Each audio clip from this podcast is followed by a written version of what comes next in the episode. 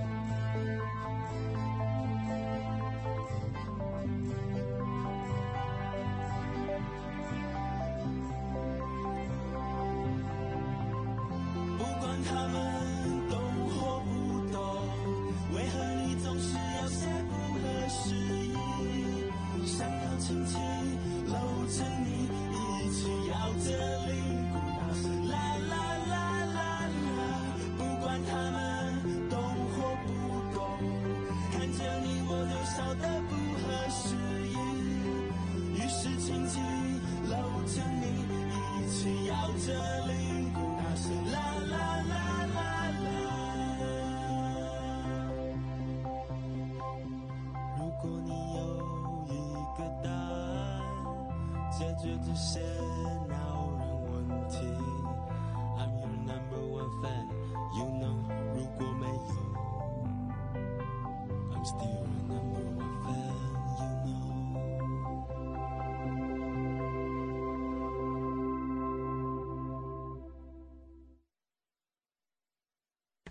好，开始上课。嗯，我之后晚上还要去和媒体组他们开一下选题会，所以我上快一点，但也上不了特别久，因为我觉得应该没有人读完。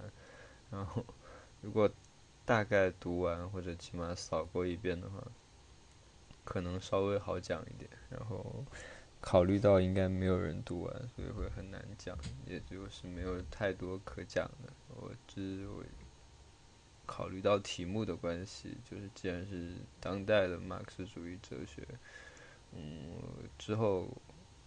先介绍一些基本的概况，然后我们再来讲这本书。然后我先说一下和这本书相关的事情，就是，嗯，读完没怎么懂也好，反正读 读完了就行，读完是很重要的一个点，这很好。但册子本身很薄，当时本来准备选朴书童的那本。新出的，去年才出的一本，那本是算比较正统的五十年代之后的马克思主义。嗯，这个定语不对，准确的说法叫五十年代之后的马克思主义里面相对正统的。我的意思是说，基本五十年代之后的马克思主义，大部分你们读起来会感觉有点邪门。比如说这本就是，就看起来不那么好懂，然后有点邪门。但这本已经不算邪门的了，最邪门的那种东西里面会冠上，基本上满篇的你看不懂的法国理论什么的，那个是很常见的。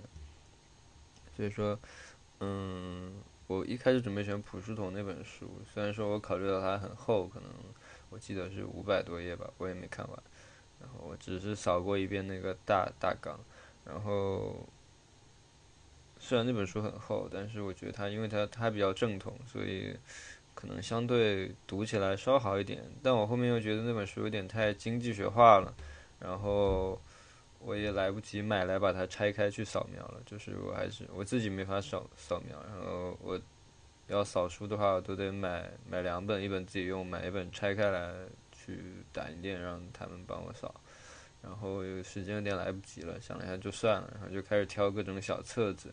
一开始想挑那个是叫广松社吗？我记不得了，就是反正那个日本学者写的那个很薄的那个导读小册子。你们那里会听到麦克风的底噪吗？我老听到我这边有麦克风底噪。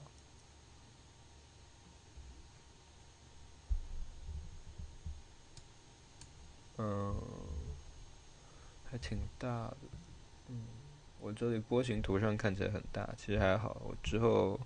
我下次可试着调一下吧。可能是我走线走的不太对，就是有点那个有点问题。嗯，之后再说吧，因为问题不是特别大。然后就开始挑各种小册子，开始准备挑那本。后来又觉得那本书太太正统了，就是没有什么五十年代之后的感觉。因为我觉得五十年代之前的。大致的情况，林子之前上过课，应该大概介绍过一下。我这里反复的说意义不是很大，所以我就开始挑各种书，最后挑到《詹明信》这本，就是也很薄嘛，就它实际的容量应该就一百二吧，我忘了，反正整本书一百五，后面应该有二十多页、三十页都是那个，嗯，后面的注释还有那个，我脑子晕了，就是注释和索引什么的东西。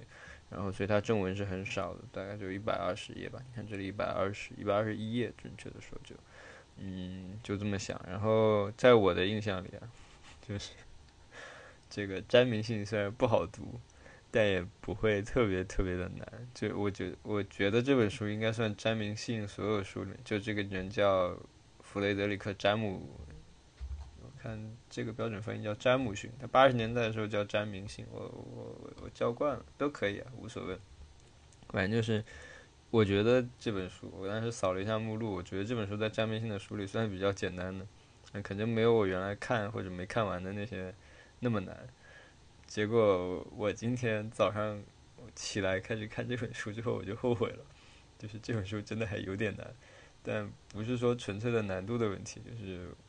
我看懂还是能看懂的，但主要的问题是，我觉得我不应该把这本书拿给你们看，因为可能上这个课的人，现在在上的，或者之后要听录播的，或者说以后更晚一点可能会上的人，应该没有人能看懂这个书，这个书太难了，就是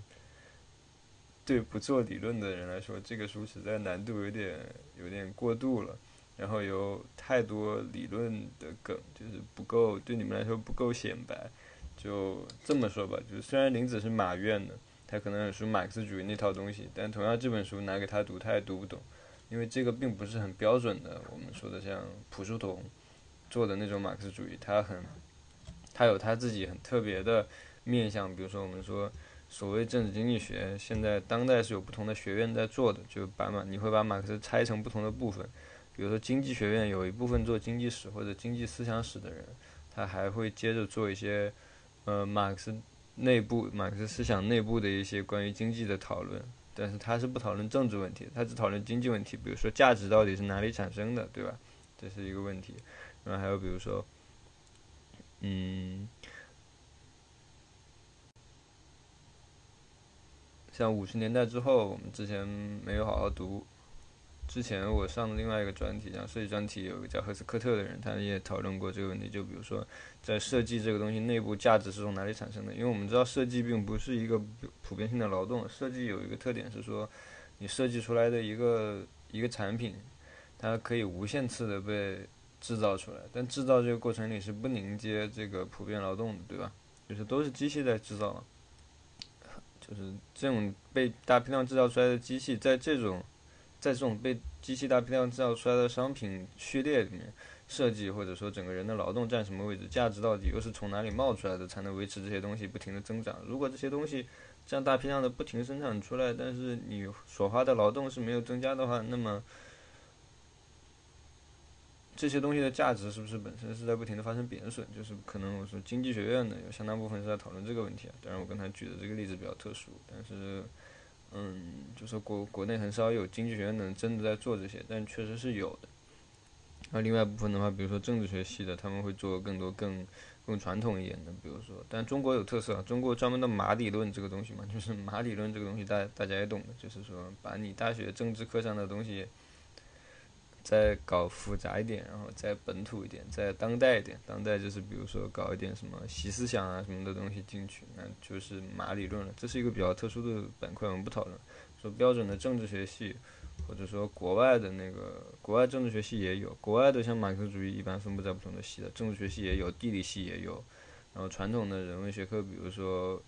那个文学系也有。啊，比如说哲学系也有，基本上都会有分布；历史系也有，嗯，做各个学科都会有分布。但基本上这些学科的整体的走向，我说他理解的，如果你一定要把政治经济学拆开的话，他们都不太处理经济的部分，更多处理政治的部分。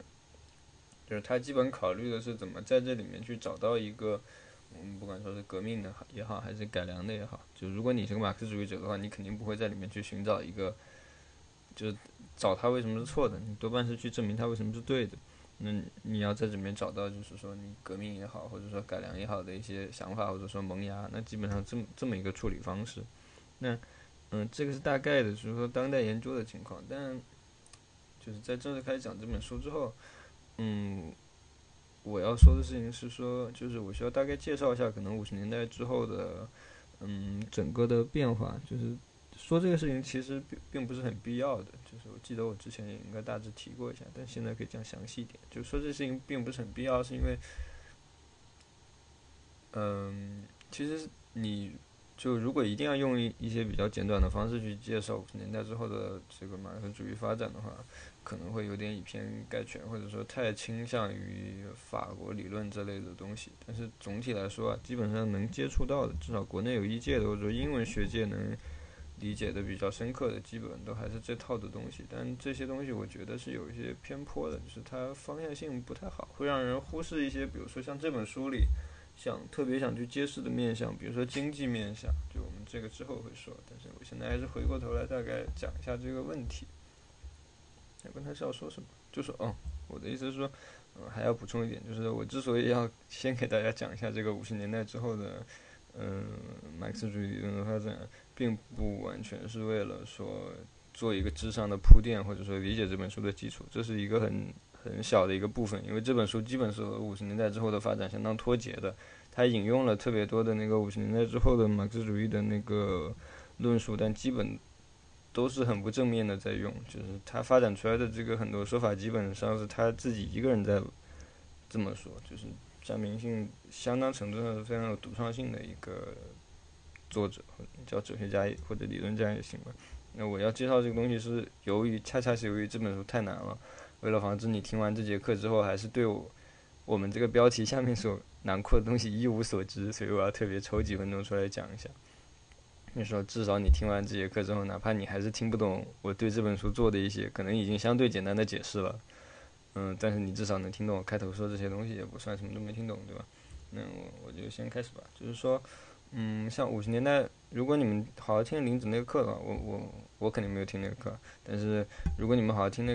个课的话，那个课应该大致介绍了说，比如说二十世纪之后的不好说，二十世纪之前的应该都有介绍。就是我这里主要讨论是五十年代，但是他那个主要应该讨论是二十世纪之前的，最多可能也就到比如说卢卡奇或者葛兰西，可能都没有提到。那可能讨论的还是个相对传统的情况。那么，如果你们看了这本书的话，或者你们大概知道卢卡奇什么人的话，或者葛兰西、卢卡奇应该听说过。那或者你们看，你们如果至少买过笔记的话，至少知道本雅明对吧？那卢卡奇和本雅明的那个路数很像。那卢卡奇和葛兰西的路数又很像，但是他们彼此之间相似，但是比如说，呃，本雅明和葛兰西就完全不一样了。但本雅明有相当一部分和卢卡奇很像，然后卢卡奇和葛兰西有一部分很像。你们可以这样简单的理解一下，因为我也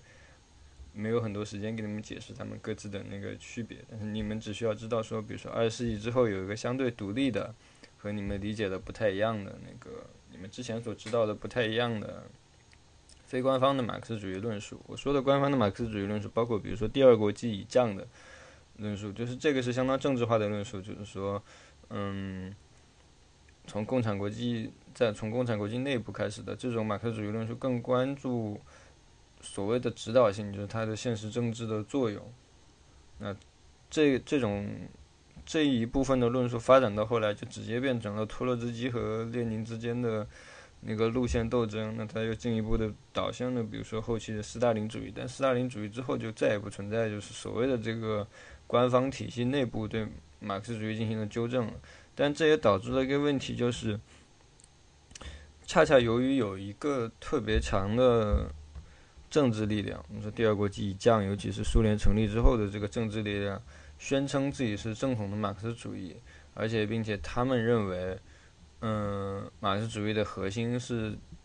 我们所谓的，我们跟这里说的政治经济学，而且很重要的是使经济为政治服务的这样一个学说，你会发现这个想法和在张明信这里看到的是非常非常不一样的。尤其是你如果看张明信的结论的话，我们晚晚点时候会讲，就是说你会发现张明信整体上很希望说，我们把这个东西倒转过来，我们要意识到，如果说《资本论》第一卷有提供什么启政治上的启示的话，那它的启示就是我们应该先忘掉政治，把所有东西转变成一个首要是经济的问题。对吧？它这个经济并不是我们理解的钱的那个经济，是另外一种，就是物的物和人之间整体性关系的那个经济。嗯，这是后话。然后我们先说回来，那恰恰是由于有一个特别强大的正统力量把持了，嗯，政治力量把持了所谓的对正统马克思主义的解释，并且把这种马克思主义所谓的正统马克思主义的进入，相当程度上稳固固定在所谓的以政治经济学内部。或者（括弧）更准确的说，在他们那里，政治经济学是指用经济为政治服务的这样一个学说内部，这样一种路径内部，导致其实整个二十世纪之后，尤其在苏联建成之后，是极少再有人从特别标准的政治经济学的角度，我这里的意思是说，你把在各种意义上把政治和经济去做结合，二十世纪之后是很少有。再有独立于苏联的学者从这个角度去考虑马克思主义学说的，那我们，所以我刚才会说，我们一开始会希望想读，我一开始会想让你们读普书同这类的，因为它是很少见的直球进攻的，就是很少见的直接去回应这个问题，或者你们也可以考虑一下看，比如说二十一世纪资资本论皮凯蒂的那个东西，但你会发现皮凯蒂的那个东西它不够，它不够政治化，它不比普书同那样，它皮凯蒂的东西非常非常的经济学化，就是它。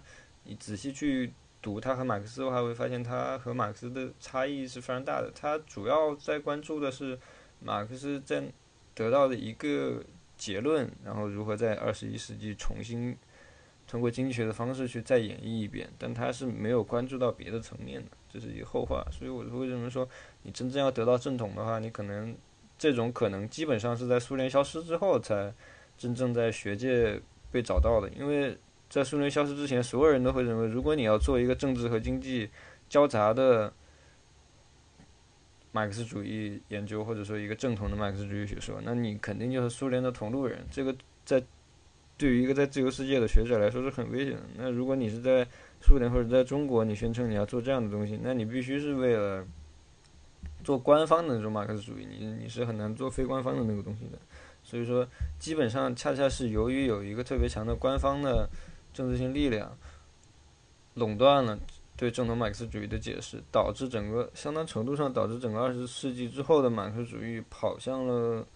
主流马克思主义的发展，跑向了完全不同的另一个方向。这个基本的脉络就是我们刚才说的，比如说从卢卡奇到本雅明到葛兰西，但本本雅明和葛兰西年距比较近啊，然后同代的，比如说。嗯，你有阿多诺，然后比如说霍克海默，然后这里到法兰克福学派，我们之前这语文课那些时候应该语文课的时候应该讲过，比如到法兰克福学派以降，法兰克福学派也是一个相当有马克思主义色彩的学派，而且里面包括尤其到第三代之后，比如说像哈贝马斯什么，他会很强调自己的马克思主义血统。那这是一部分，然后还有一部分的话，比如说同样有很强的这个卢卡奇色彩的，比如说他到了英国之后，有一个很强的英国本地遗留的那个马克思主义传统，这个传统是非常非常工人阶级化的。你发现他法国很不一样。那我们晚点会说这个问题。在英国这个很独立的传统里面，比如说我们之前也讲过相相相关的书，比如说我们讲的威廉斯，威廉斯是一个五十年代之后的已经算是相对正统的马克思主义者了。他关注的问题其实已经非常非常马克思主义了，但是在后来他还是被会被笼统的划归到所谓的文化马克思主义里面。那我们这里说这个文化马克思主义，基本就是五十年代之后的，就一九五零年之后的。最主流的你能看到的，嗯，马克思主义的实际生存形态，说的不是在中国啊，是说实际的有学术影响力的，或者说还在思想上有创造力的马克思主义形态。它最主流的表达就是这个所谓的文化马克思主义。那什么叫文化马克思主义呢？文化马克思主义的实质就是我们之前提到那个正统的马克思主义关注的是政治经济学。就不管以何种方式去理解政治经济之间的关系，总之他们是要理解这两个东西及其交叉点。那这个文化马克思主义基本是完全不考虑这个问题，并不是说他不研究这个问题，而是他的主流路径是首先去找到文化和政治还有经济间的关联一个交叉点，然后就放弃对政治和经济的讨论，转而以文化为中心去进行讨论。那这个讨论的实际的。路径或者意义是在于，或者是它的基本出发点是在于说，他认为，嗯，尤其五十年代之后，尤其从冷战开始之后，不管是苏联还是美国，不管是社会主义还是资本主义的国家，尤其是社会主义实践里面带来的种种问题，包括斯大林大大清洗等等带来的非常现实性的问题，让人觉得。做一个左派是没有希望的，就是我这里的左派的意思是说，你信仰一个非常传统的政治经济学范畴的马克思主义，好像是没有革命的希望的，它并没有带来一种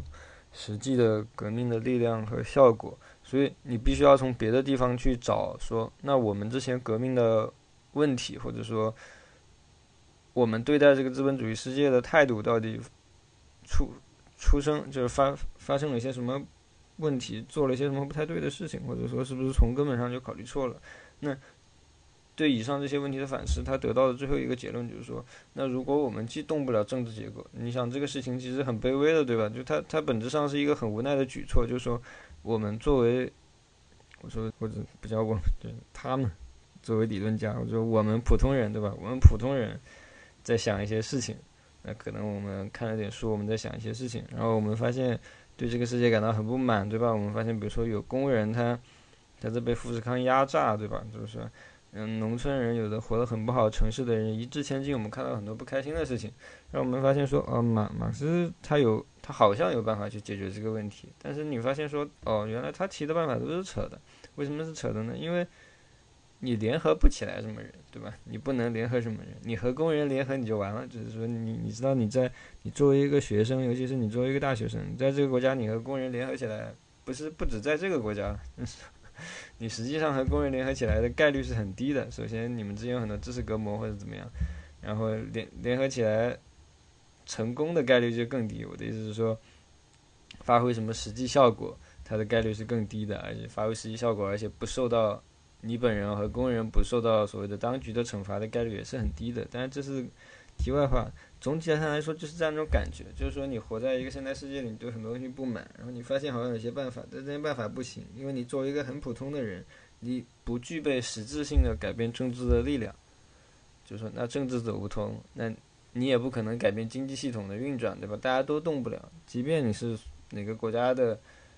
总统或者说主席或者说那个大统领，你都动不了，对吧？就是你你会发现你其实没有办法，你有很多办法可以把经济搞砸，但是你没有办法去把整个经济系统运转的逻辑改变，对吧？你发现不可能，除非所有人第二天醒来都突然转性，就是说突然都觉得钱不重要，或者说怎么样，就是心性上都发生了根本的变化，或者说整个价值的体系，大家的价值观念都发生了完全。不一样的改变，就是说突然都变得，比如说大家都相信神了，或者怎么样，都觉得那个主的救赎才是最大的价值，或这类的。啊，随便举举一个例子，宗教性的例子或者怎么样，除非发生这种改变，不然你也不可能对经济系统做出任何有效的变化。那就会导致说，像什么呢？比如说你会发现。如果去问林子或者怎么样，因为因为我做我本身做一个纯理论嘛，所以我很少有这个困惑。对我来说，我做纯理论就是个，我做的理论部分就是一个智力游戏啊。我的关怀不在这种层面上。但比如说你去问林子，他做政治学，或者说做在马院做政治学，那他肯定是比较马克思主义立场去做政治学的。他看到很多不好的事情，他还是会去那样去考虑。但这时候你再去看。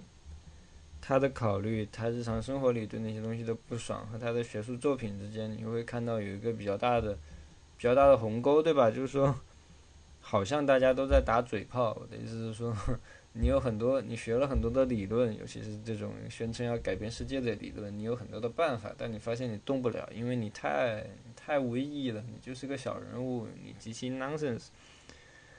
你不能在。文字之外的地方，或者在学术之外的地方，或者更广一点，在这个广泛的文化圈之外的地方，发挥任何实际的变革的影响力，基本上做不到。你说的东西别人听不懂，别人也不感兴趣，别人只感兴趣挣钱，对吧？有这么一个事情，所以你会发现，基本上的所谓的文化马克思主义产生就是这样的，因为大家发现说，我已经没有办法再对现实的政治和经济格局。做出任何的影响了，这和马克思所处的时代已经完全不一样了。马克思所处的时代还是一个可以能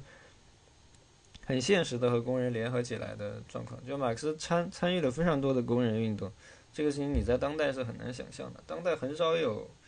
学者或者说研究者，或者都不说研究者，当代很少能有大学生或者什么的能去真正的参加到这种运动里面去，对吧？就是我说的是这种维护工人权利的运动里面去。这个是很难存在这种情况的，就是极少数啊。当然，这个和你生活的不同的国家也有关，但是总体上来说是这样的。你也不能期待，比如说美国或者英国或者一个社民党国家就有很多的这样的情况。但社民党国家可能贫富差距会比我会比其他的国家好一点，对吧？但是总体上来说，你不能期待这样的情况。那既然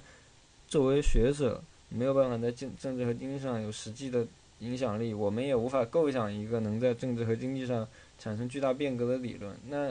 所有理论发展的方向就只能孤注一掷的跑向什么呢？跑向文化领域。就是说，我们就只能产生产各种对文化领域的批判。比如说，我们在阿多诺那里看到说，现在就阿多诺一个或者霍克海默呢一个很核心的看法是说，现代文化堕落了。这个世界变得不行的很重要的一个原因，是因为文化整体上堕落了。就是说，我们曾经有很好的德性，有很好的文化，那是因为我们有独立思考的能力。或者说，你用马尔库塞说，我们曾经是可以辩证的思考的。现在我们每天在看电视，我们看短视频，我们看，还有什么？还看什么？看公众号，对吧？看公众号，看营销号上给你写的各种东西，然后看各种给你制造焦虑的东西，还有花二十五块钱去听。别人给你用二十分钟讲完一本书，对吧？就是很可能是这样的。你听大量这样的东西，你你你接受所有灌给你的东西，什么广告啊、广告、新闻、政治宣传，什么东西你都吃到你这里来。但其实你很难对他们有一个实质性的考虑，就说你变得单向度了。那你像整个法兰克福早期的话，就有很强的这样一个想法，就是说，那问题恰恰可能是在于这个呀，就是说。并不是政治和经济出了问题，就是说这个政治和经济之所以会显得像现在这样不好，这这里有两，这里又延续出来后面的两种不同的路线了。一个路线是说，可能政治和经济本身没有特别大的问题，主要的问题是出在文化上。我们只要在文化上有一个特别大的改变，就一定可以。另外一个思路就典更典型的法兰克福的思路，就是说这些东西都出了问题，但是我们由于不能动政治和经济，我们。应该优先动到的是文化，我们可以从文化上使人觉醒，然后再反过去使政治和经济领域出生变化。当然，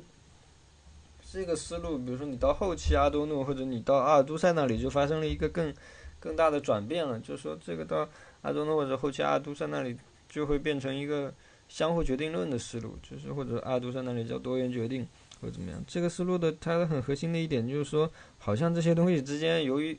由于文化，这个是个很马克思主义的想法，你们应该都能理解。由于文化是被政治经济决定的，而文化又有非常强的，我们说反向决定性，可以去影响政治和经济，这个是很好理解的。比如说，假设这个国家十三亿人第二天醒来突然都相信民主了，这个国家是很难再维持现在这样的，对吧？或者说第二天醒来都觉得我们应该是清朝人，那这个国家是。他也不可能维持现在的统治。我这里没有代指说哪个观念更好，哪个观念更差。我这里的意思是说，观念是观念之间有差别，而观念会导向实际的政治行动和选择。所以说，恰恰由于不同的领域，我们尤其是所谓的一个精神领域和物质世界，我这里的物质世界泛指那个，比如说，嗯，政治经济，所谓的政治经济包括那些范畴。不管是精神领域的东西，还是实实物质世界里实际的那个领域的东西，它们之间由于有一个非常强的互相决定的关系。我这里强调，并不是决定和影响的关系，是一个相互决定的关系。就是我这里相互决定，并没有你们说的那个决定意味上那么重。你可以，你也可以说就是个相互影响，因为这里并不存在一个实质性的决定论的问题，就是并没有谁能真正的决定，没有哪个大财阀或者哪个政府能真正的决定你。思考的限度，这个是不可能被决定的，但是你可以在相当程度上被限制，这个是有可能的，这个你们也应该可以理解，对吧？那恰恰由于这种情况，好像你就什么都动不了了，这也就是到了可能八十年代之后吧，整体上就连所谓的文化马克思主义也不再有它实际的效力了，基本上所有的马克思主义学者，嗯，如果说他们还有一些学术的创造力的话，基本上都涌到一些比较。呃，紧急的或者说比较潮流的部分去的，比如说我们之前读过的由威廉斯或者说由哈维开创，哈维好像没带你们读过，由威廉斯或者哈维开创出来的所谓的文化地理学，或者马克思主义的文化地理学这样一个范畴，这个范畴里面可以去讨论，比如说空间的异化等等问题，这是就讨论一些你很明显能感受到他讨论的实际上一个是一个马克思主义。文化马克思主义下面的分支，因为它同样不是一个政治经济的东西，但它会在里面讨论了很多政治经济的逻辑，但它基本只揭示出来一个状况，对吧？就是他讨论到的文化可能不那么不那么文化了。我的意思是说，他不像早期阿多诺他们讨论媒体或者什么，他在这里讨论一个很实在的东西，讨论城市或者讨论空间，或者我们之前读威廉斯他讨论乡村和城市相彼此这个关系和影响，那。但整体上来说，它的框架是没有脱出这个东西的，或者说，虽然说威廉斯的那个理路和法兰克福之间本身有一定的距离，但是你会发现他在思路上是有很强的亲缘关系的。就是说，我们动不了有些东西，我们动不了了。就你包括你读《乡村与城市》什么，你会发现威廉斯本身是他很愤怒，或者包括你读布迪厄，你会发现他很他特别特别的愤怒，但是没有办法去动。就是说，你好像没有办法去有实特别实质性的。马克思主义式的就标准的早期马克思主义式的行动力，你能做的就是在你的论文里呼吁一下，这个是个特别当代的情况了。当然说可能说从五十年代之后，你就能逐渐的看到这种状况，但更当代的话，能看到情况就是，比如说所谓的这些文化马克思主义，我们刚才也说了，它基本上在涌到各种分支里面。比如说你做女性主义的，也可以被认为是一个广泛意义上的左派，就这个左派光谱已经相当程度上被扩大了，对吧？就是。早期的左派和现在的意义还是有点区别的。我说五十年代早期，尤其尤其是那个法国学生运动前，就是六八六八年前的这个，对六八年前的这个巴黎风暴前的左派，巴黎风暴之后的左派的这个定义上就有很大的区别。巴黎风暴之后，这个左派包括整个马克思主所谓如果还存在这种马克思主义阵营的话，已经出现了相当大的。就再次就变得比原来更破碎了。就是说，如果原来，比如说在早期五十年代的状况是，嗯，大家因为一个正统马克思主义和现实的活在这个资本主义世界里无法改变的那种感受的双重压迫下，被迫去做这样一个，我说是被迫，但我这里说的被迫是一个客观条件上的，并不是说他主观感受到被压迫，所以才去找那个路子，基本上不是这样。我说是更客观的、更宏观的分析的话，基本上是。说他是被迫去采取这样一个所谓文化马克思主义的立场的。如果说这个立场已经是早期的比较整全的那种马克思主义立场的一种分拆的话，那到后来的这些就当代，尤其是当代的马克思主义的更细致的这些分析，尤其你会看到有大量的在人类学、在社会学、在经济学、在政治学里做的各种不同角度的分析，它就已经很难被称为是一个典型的马克思主义式的分析了。它基本只是在用一些马克思主义语汇，就比如说提到，基本上你在当代只要提到阶级，就会认为你这个分析框架有马克思主义的痕迹，对吧？或者说你提到的这个资本，提到再生产什么的，都会有这方面的。痕迹，就是说，基本上你在七八十年代之后的每个学者那里都能多少看到这些词语汇的运用，但已经很少再出现一个标标准的、特别标准的马克思主义者了。但是我们之前说，我们开头提到的朴树桐，就之前主持人还读，那可能是个比较明确的例外。当然也有很多更正统一点的，当然你会发现这些比较正统的情况都会。嗯，就基本上都还是有工人阶级，就和出身有关嘛。就你如果是工人阶级出身的话，就更倾会更倾向于这样一点。那大致是这样一个情况。那可能，但是我刚才说这个是比较快速的说的。但是你在不同的国家又有不同的发展。比如说近近几年来中文学界比较关注的，比如说意大利的马克思主义者，或者说你像，嗯。德国的马克思主义者，他也有不同的情况。像我们跟他讲的情况，主要还是英法美的，而且美国其实都很少涉及，因为美美国本土很少有这个土壤，就主要还是英美，那就是英法的。但比如说近年来国内有关注到，比如说意大利的，有完全不一样的那个脉络，就是有很强的那个工人主义的脉络，就不停的在供供应。那比如说南美的，有它个，就比如说像巴西什么，它也有很强的马克思主义传统。我说学界啊，并不是说实际的那个运动上，但意大利是整个国家都有这方面的要素，就是不同国家有它不同的情况，所以我这里并不是一个特别完整的描述，甚至包括比如说五十年代之前的情况，因为五十年代之前呢，泛泛的说马克思主义就排掉列宁、斯大林以降的那条线的话，另外一条线索就我们刚才说像卢卡奇亚、本雅明啊，或者说早期嗯阿多诺这类的，或者像。嗯，科耶夫啊之类的，他都会有比较大的问题。他有很强的黑格尔色彩，就是说他会更更接近马克思和黑格尔的一种混合体。就是他讨论的东西对你们来说会不太像马克思主义，就不太像政治学，而更哲学一些。所以我这里也不讨论了。当然，这本书内部是讨论了一下这个问题的。好，大致是这样。然后我大概现在三十八分，我四十分回来接着讲这本书，好吧？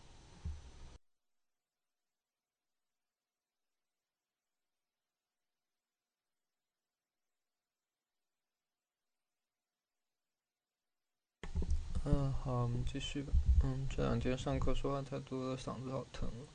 我上快点。然后我们看一下这个这书标题啊，它翻叫《重读资本论》。其实这个标题并不是重读的意思，就詹明信本身就是一个美国学者，他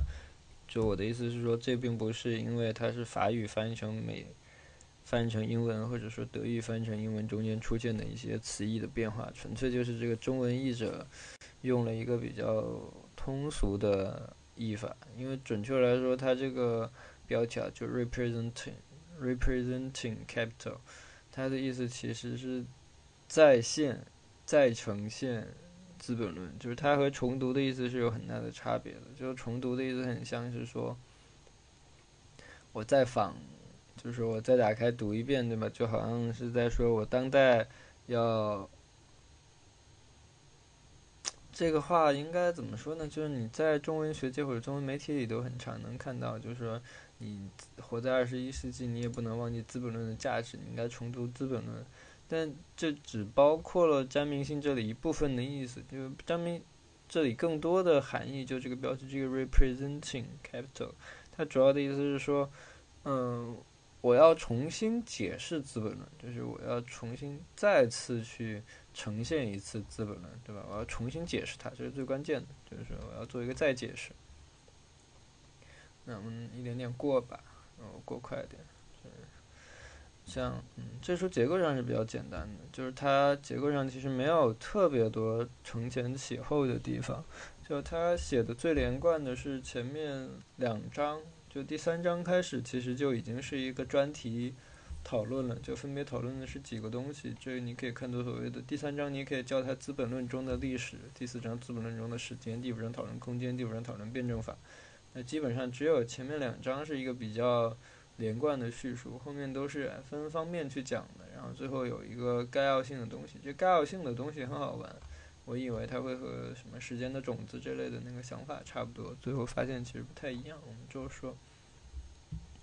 那我们先看导言吧。像导言，它这里的意思反正很简单嘛，就是说，呃，由于就还是我们刚才说那个讲法，就很朴素的想法，就二十一世纪的情况发生了变化，所以我们对资本论的理解是不是要做出一些调整呢？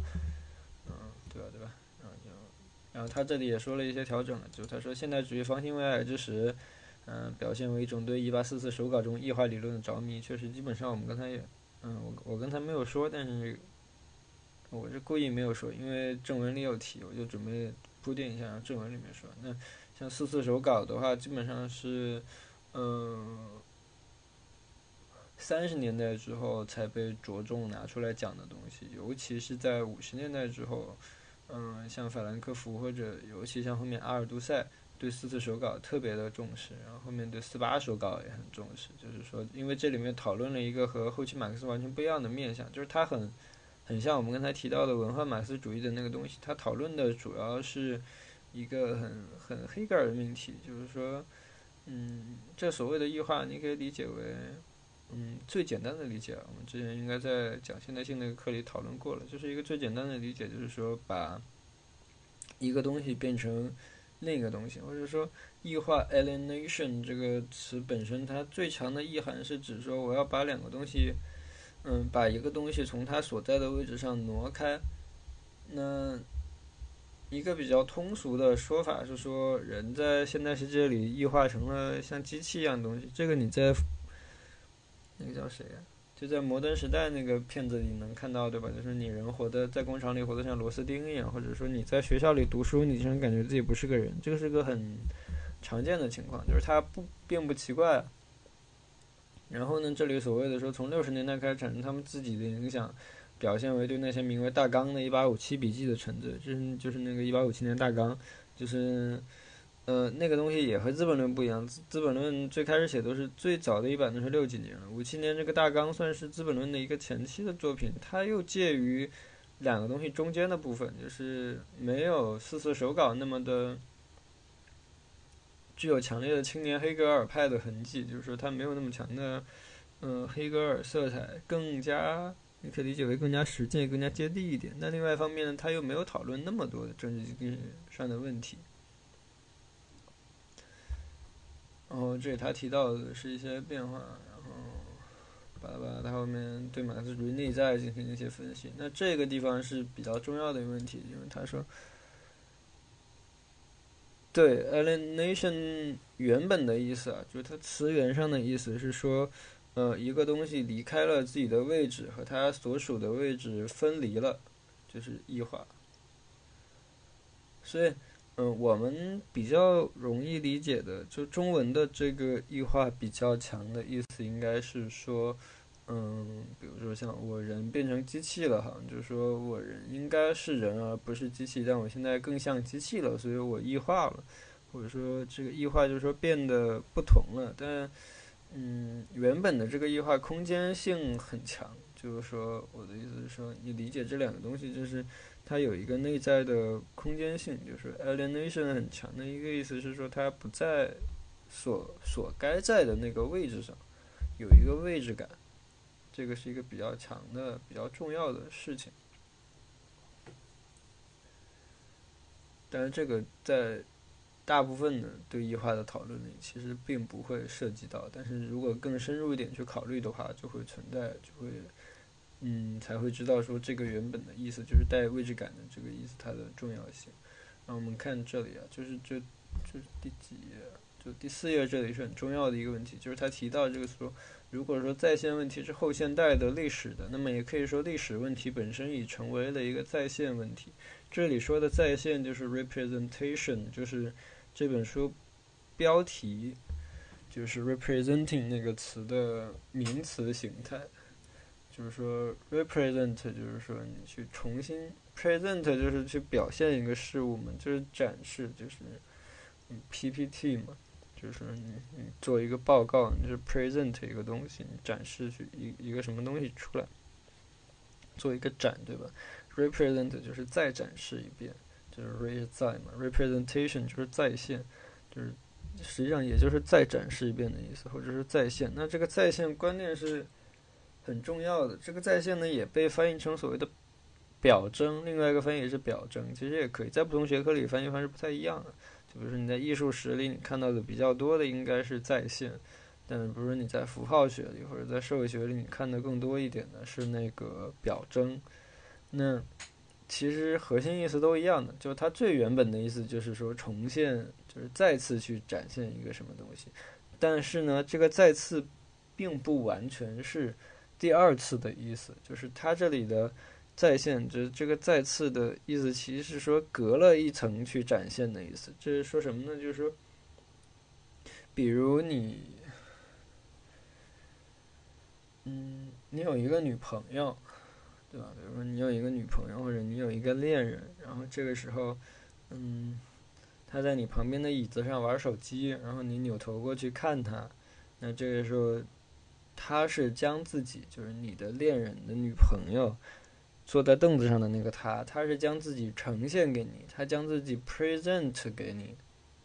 对吧？那这时候呢，如果你给他拍了一张照片，然后你不去看他，你去看那张照片，就是原则上来说是一样的，对吧？就是说你扭头过去，如果特别一动不动的去看他，他也一动不动的话，那。他的图像和那个照片的，你看到的他和那个照片的图像，其实应该是基本一样的。我们假设这个相机没有，我们假设这个相机很透明，就没有任何技术上的问题。然后它的色彩和真实的你看到的也特别特别的像。那这时候，原则上你看到的它和照片里的它是一样的，但是这个照片并没有 present 它，只有它本身才 present 了它。那这个照片是干嘛呢？这照片是 represent 了它，就是这个照片是它的 representation，对吧？这个照片是它的再现。就我觉得这个例子已经很清楚了，就是说，再现并不是再现所谓的这个再，并不是说第二次，而是说隔了一层，对吧？就是说你同样看到了这个东西，同样感受到了这个东西，但是你和那个东西之间始终隔了一层。比如说，还有经常的说法，比如说，这个可能在社会学或者符号学里更常见，它叫符号表征了世界，就是说符号再现了世界。那一般用表征嘛，也可以。我这里用再现，反正一个意思，就是说符号什么叫符号再现的世界？就是说我们之前讨论过这个问题，就是在讲设计理论的时候，说是实际上你没有办法想象。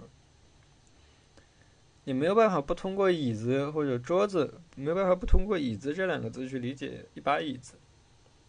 对吧？你眼睛里看到了一些木头，我们假设是把木椅子啊，你眼睛里看到了一些木头，它以一个奇怪的方式拼装在一起，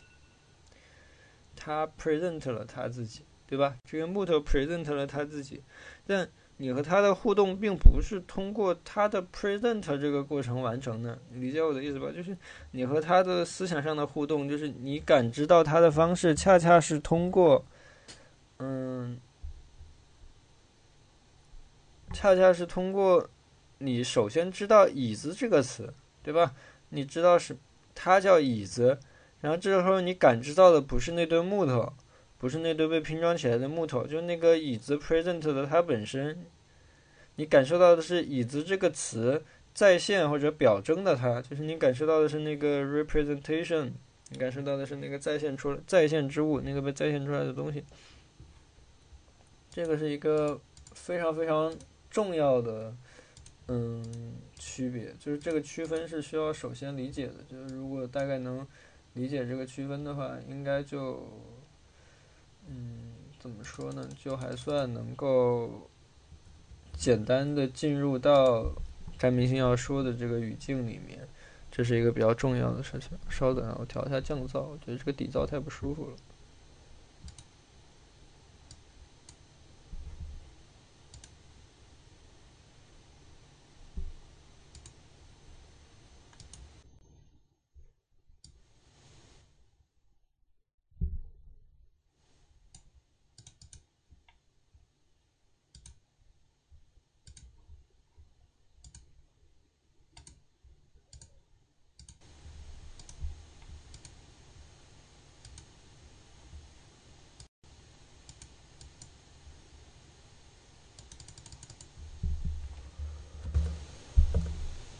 嗯，现在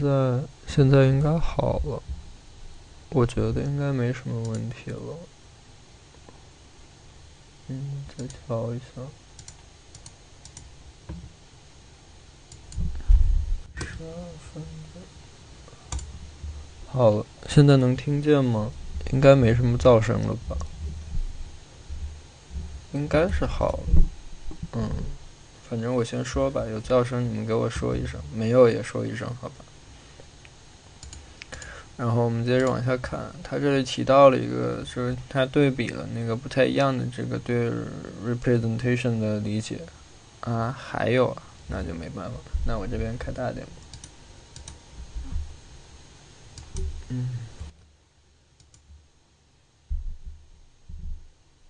我还看来这个底噪是没办法。这底噪有点太大了，不知道是为什么，不知道是不是因为我这里隔的那个层数太多了。直，我直接接到那里去试一下。稍等，哎呦，天！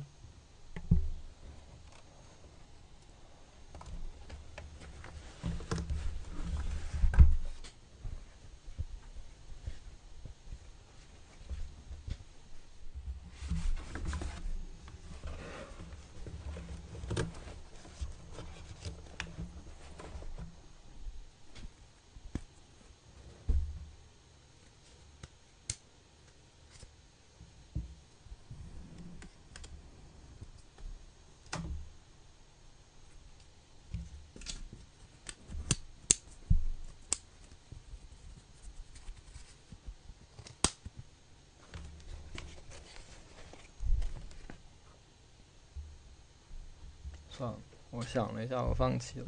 就这样吧。稍等，我把我把声音增益开开几分贝。好，现在应该可以了。那我们继续吧。就他这里对比了不同的这个对在线的理解。就首先他说在海德格尔那里，这个 representation 是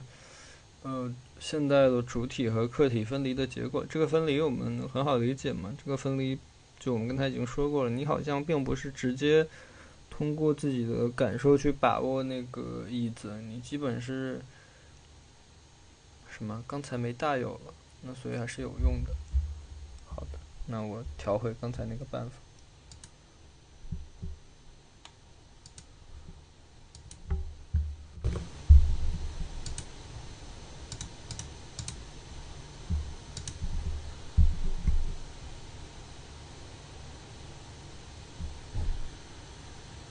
你说的刚才没大有了。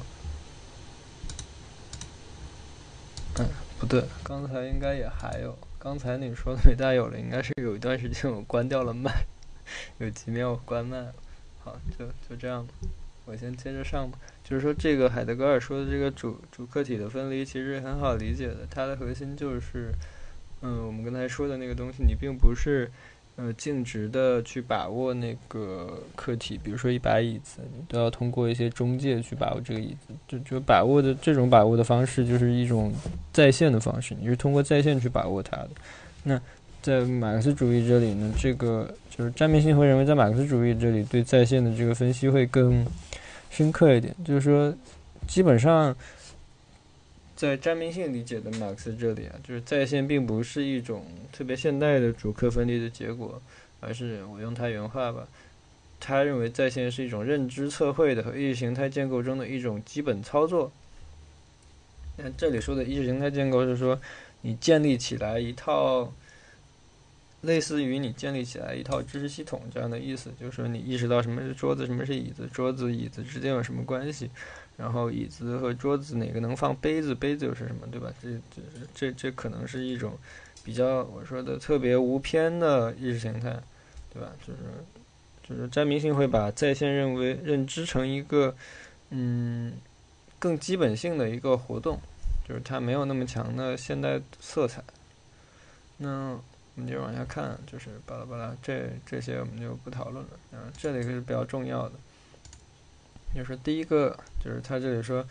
嗯，这里有两个比较辩证的问题。第一个是关于技术的，说的是物化现象，技术是原因还是结果呢？是人类力量创造物，还是人类的主人？是集体力量延伸，还是对集体力量占有？第二个问题是关于中介的，就就 medium，就是媒介中介中间的那个东西。我们刚才提到了很多中介，比如说照片。照片可以再现你的恋人，然后比如说一个符号、一个词可以再现原本一个物体，它们都是中介。那技术也是一种中介，对吧？我们说照相是一种技术，语言也是一种技术，但把语言作为技术这个例子有点特殊，但其实是可以这么考虑的。那这里说的，他他这里提到的就是说把货币当成一种指示物，然后巴拉巴拉，这也不重要。然后我们到第一部分，然后大概概要这部分是这样的。就概要这部分和后面东西并没有特别大的那个关系，主要是强调了一下这个，它概要核心是来分析这个书名，就这个 represent representing 这个词的意思，就是说他要做的工作恰恰是去，嗯，以自己为中介为媒介去再解释一下这个资本论，就再呈现一次资本论，去再现资本论，而并不是说我简单的再读一遍，或者说我去探寻哪个。资本论理解是最对的，并不是这样的。呃，开始第一章，就这本书基本上只分析了，嗯，很少涉及资本论后面几卷，它只讨论了那个资本论的第一卷。然后，资本论第一卷我看看，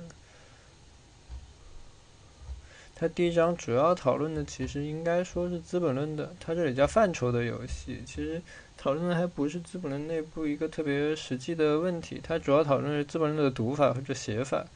比如说这里，他说把握个别分析和命题在整个结构中的位置是解读资本论的方法之一。这本这种方法在于把整本书看作将在适当时候解开的一系列难题、一系列谜团或悖论。然后巴拉巴拉巴拉巴拉，这样这些是特别具体的内容的分析，内容的分析我们不考虑。就是我们暂时不讲，就你看的话，内容的分析应该不难能看懂。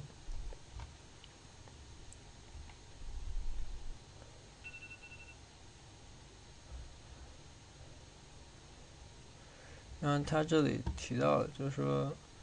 嗯，事实上说我们在《资本论》里面，如果你仔细去看的话，老师我也只看了第一卷的前面一点，还是上课去看，就是当时考虑写那个的 paper，后来不想写那个，就觉得。不知道怎么写的不经济学化，就是并不是经济学的课，然后不想写的很经济学化，所以最后没有写那个东西。但是他这提到的是，如果你仔细看那个书的话，实际上你会把资本，你会发现在资本论内部其实很少会涉及就是非交换价值的东西，就是它很核心的一部分是讲讨论交换价值，但使用价值是最开始被。交换价值献祭掉的那个东西，就是说，一旦这个东西有了交换价值之后，它就会被献祭掉，就是说会被清除或者消除掉。它是一个代价，是生产的一个原材料，就是使用价值。呃，交换价值是被实际生产出来的东西，而使用价值是在整个交换过程中所采生产所需的那个原材料。但是呢，它这里说，表面上看起来这个东西是被忽略的，是一个被献祭掉的东西，但这个恰恰是构成了一个。在这里原话叫一个巨大的二重性或者二元对立，全书根本的或者绝对的起点，总有许多人斥之为形而上学预设，就是性质和数量之间的鲜明对立。偶尔我们会发现它变成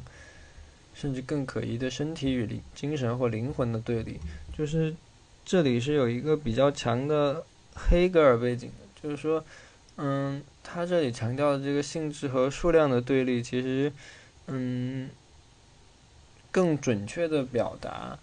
嗯，有两种方式去接近这个问题。就他这里说的性质和数量对立，就你如果在嗯早期的齐美尔那里，或者说你在卢卡奇那里能看到一个关于这个的比较强的解释，但齐美尔并并没有好好读过马克思啊，卢卡奇读的马克思更多一点。但总之，呃，卢卡奇也是齐美尔的学生，所以你在卢卡奇或者在齐美尔那里能看到一个比较强的解释。他说，性质和数量是两个完全不同的东西。就是你如果去看这本书，就《重读资本论》的后面的话，你会看到这个说法。他说，性质属于空间啊，质量、数量属于时间，对吧？就是它们的归属是不一样的。那它们两个是完全不一样的东西。性质是说，是说什么呢？性质是说，嗯。你是好的还是坏的？就是你是个好人还是坏人？这是你的性质，对吧？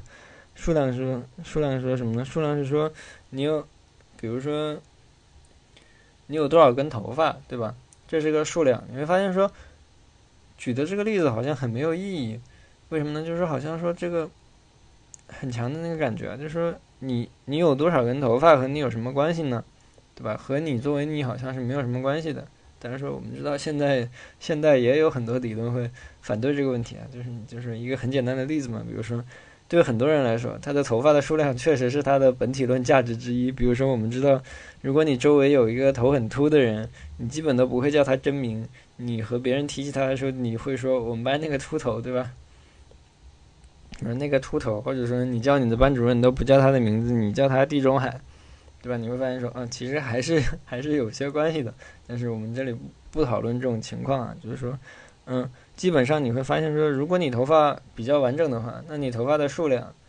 和你周围人的这个属性之间是没有任何关系的。那这两个东西之间并不能构成一种实质性的联系。一一个是你个人的性质，一个是你所具有的某种数量，这两个东西完全是在不同的层次上的，它们不可化约，对吧？所以。这个东西在更早的理解里面，它会变成什么？就是所谓的形式内容的对立。形式就是说，你形式更接近这里我们说的性质啊，就是说你作为你是永恒的，对吧？就是你你作为一个人是具有永恒性的。你你可以在语言上变成，或者在那个这个例子怎么听起来那么古怪呢？我的意思是说，你很可能被人骂成禽兽，对吧？但是基本上不考虑这种情况的话，或者说你不考，你把这种情况当成一种纯粹的语言游戏的话，那基本上你作为人的这个事情是很稳定的，就是它不会发生什么变化，就是你始终是作为人的。但是有些东西是变的，会变的，就是说质量或者说材料数量，材料数量会发生变化是什么呢？就是说你身上的头发可能多一些或者少一些，比如说你可能。出个车祸，呃，我今天举的例子怎么都这么怎么都这么邪性，反反正是差不多这个意思。你可能出个车祸，断断条腿、断只手、断断头不能断，就断条腿、断只手，或者说，嗯，就是哪哪多有个疤，或者说有个口子什么的，或者去住院两个月，骨个折，然后腿脚上出现什么问题，可能比如说诸如此类的，很常见，对吧？你出现某些身身体上的这个缺陷，或者你周围的。关系，你所在的地方发生了变化，比如说你从老家到大城市去读书，你周围的环境空，你所处的空间发生了特别大的变化，但这些东西完全不影响。我说这些质量，就是填充你感知的，填充你作为人的这个存在的质量，这些材料，这些物质，它完全不影响我们这里说的，还是不用物质，我用材料这个词吧。这些材料，这些数量上的东西，对吧？它是都是一些量。它完全不影响你作为一个人的永恒存在，对吧？你的形式是很稳定的，所以相当程度上，我们会会把这个理解成一个，嗯，观念上的比较大的差别，就是有一个东西是灵魂的，它很永恒；有一个东西是身体的，它很。它很短暂，而且它是数量，就是它是肉的。当然，我们会发现说，就比如说你在六十年代的时候，你在梅洛庞蒂或者什么地方，你会看到一个完全不一样的想法。但我们这里不考虑这个问题啊，我们就说这么说。那他这里说了，因此使用价值就是性质，它是身体的生命，是存在主义和现象学的经验的生命，是物质产品消费的生命，也是物理工作和物理时间的质地本身，对吧？就是说，我们刚才已经提到了。就在马克思那里有一个很非常非常基本的概念，一个我觉得林子应该讲了，我其实应该不用讲了。我不还是再说一下吧，就有一个非常非常基本的概念，就是说使用价值和交换价值的对立，还有就是你如果需要去理解使用价值和交换价值对立的话，我们刚才也说了，就是这是个很顾名思义的翻译，就是说使用价值就是它使用的时候才能呈现的价值，或者它作为一个用具才能呈现的价值。比如说这个月饼，它只有在吃的时候它才。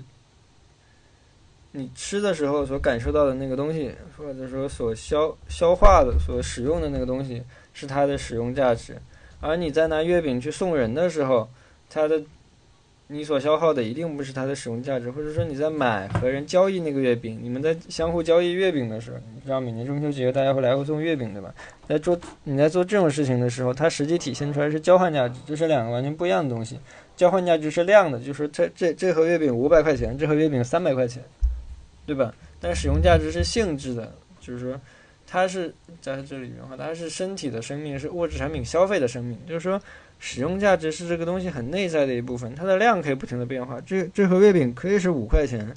可以是五百块钱，也可以是五千或者五万块钱，这是它的量。但这不是它本体的性质，因为这五千、五百、五万，它都是那交换价值。但只有使用价值是它内在的性质。就是说，如果它在任何层次上发生了。可以说发生了一个所谓的异化的状况的话，如果商品可能发生这种所谓异化的情况，那这个物的异化一定是它的使用价值发生了变化，或者是它的使用价值被清空了。啊，这个我们会在鲍德里亚，鲍德里亚其实前中期也是一个特别强的马克思主义背景。我们可以在鲍德里亚那里看到一个非常强的这样的命题，就是说，呃，现代世界发生的不完全不只是人的异化，还包括物的异化。物的异化指的就是你周围的所有物体。在绝大部分层次上，它都是一个空对空的指向，就是它并不指向任何实际的使用价值，它指的指向都是很空旷的一个符号，就是它已经没有使用价值可言了。就是说，你这个事情还是我们刚才举那个，你月饼，你每年中秋节相互送一堆月饼，所有人都知道那堆好看的、很贵的、送起来很得心应手的，并且很体面的月饼是不好吃的，它没有什么使用价值。但你还是会买那些装帧最好的月饼去送，不是因为它好吃，只是因为它送得出手。它为什么送得出手？因为它是好月饼。它为什么是好月饼？因为它贵，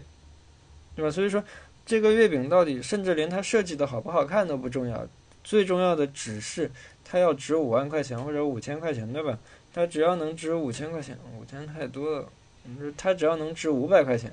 或者五千嘛，五千嘛，肯定有富人能送得起五千的。它只要能值五百或者五千块钱，它就一定是一个好月饼。它为什么能值五百或者五千块钱？只是因为它标成了这个价，并且有人买，那它就值这个价。而因为它值这个价，它就是好的，所以它的性质是空的，就它没有任何使用价值。它的交换价值来自交换本身，而不来自任何使用价值，对吧？你已经发现这里的一个，但这个理念是很鲍德里亚的，就是说。这一个很鲍德利亚的理解方式，但我们说后面詹明信也提到了这个东西。嗯，然后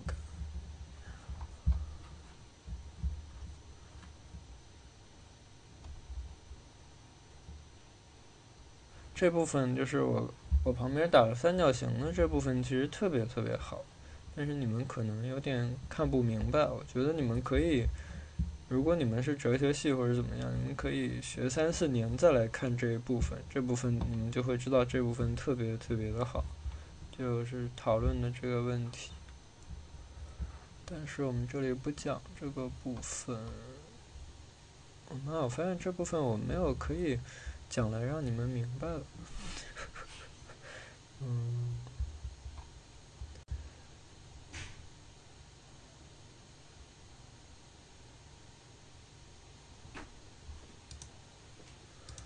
嗯，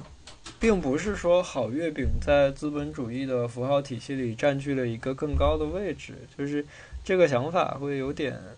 不那么恰当。就是这个东西最荒谬的一点是在于什么呢？或者说它真正的空洞性是在于这个所谓的资本主义符号体系，它唯一的决定方式，或者说最最主要的决定性方式就是标价，对吧？就是一个数量关系。所以这个并不是这个好月饼在这个体系里 占据了更高的位置。它之所以占据，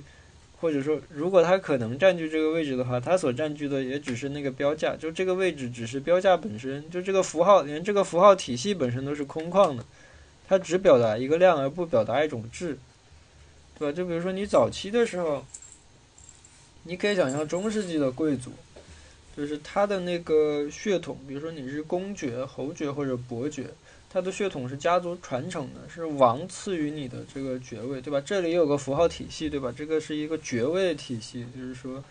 嗯，有人是公爵，有人是伯爵，有人是男爵，有人是子爵，他他各自占据了一个，在这个符号体系里占据了不同的位置。这时候你可以去价值，就是你可以去评判他们不同的这个位置有不同的区别，对吧？就是说，好像那个。公爵他就在这个符号体系里更高，或者怎么样？那为什么它更高呢？因为这个符号体系内在的制定了一个质性的一个质的关于质的一个关于性的一个关于性质的评判，对吧？就是说，公爵他性质上就是比男爵更高的，这是已经被给定的一个状态。这个状态是不可以被质疑的，并且它不可以被转化成一个量的比较，能理解吗？就不是说这个。不是说公爵因为公爵等于五万块钱，而子爵等于五千块钱，所以公爵比子爵好，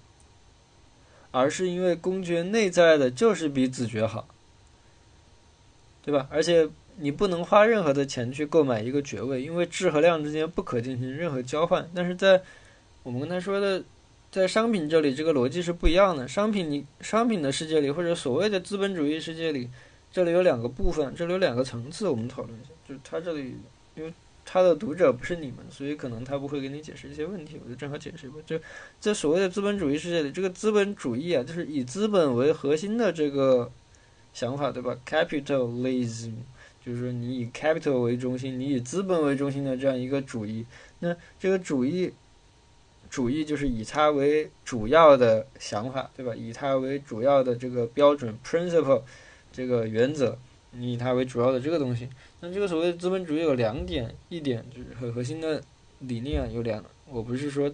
把它拆成不同的理念，我说它内在的有一些很很重要的想法，你至少有两点嘛，一点是说，呃，这个资本它本身有一个内在的，就是占面性后面说的系统性，它可以自己滚起来自己，对吧？它它它自己会不断的发展自己，就是说资本家并不是历史的。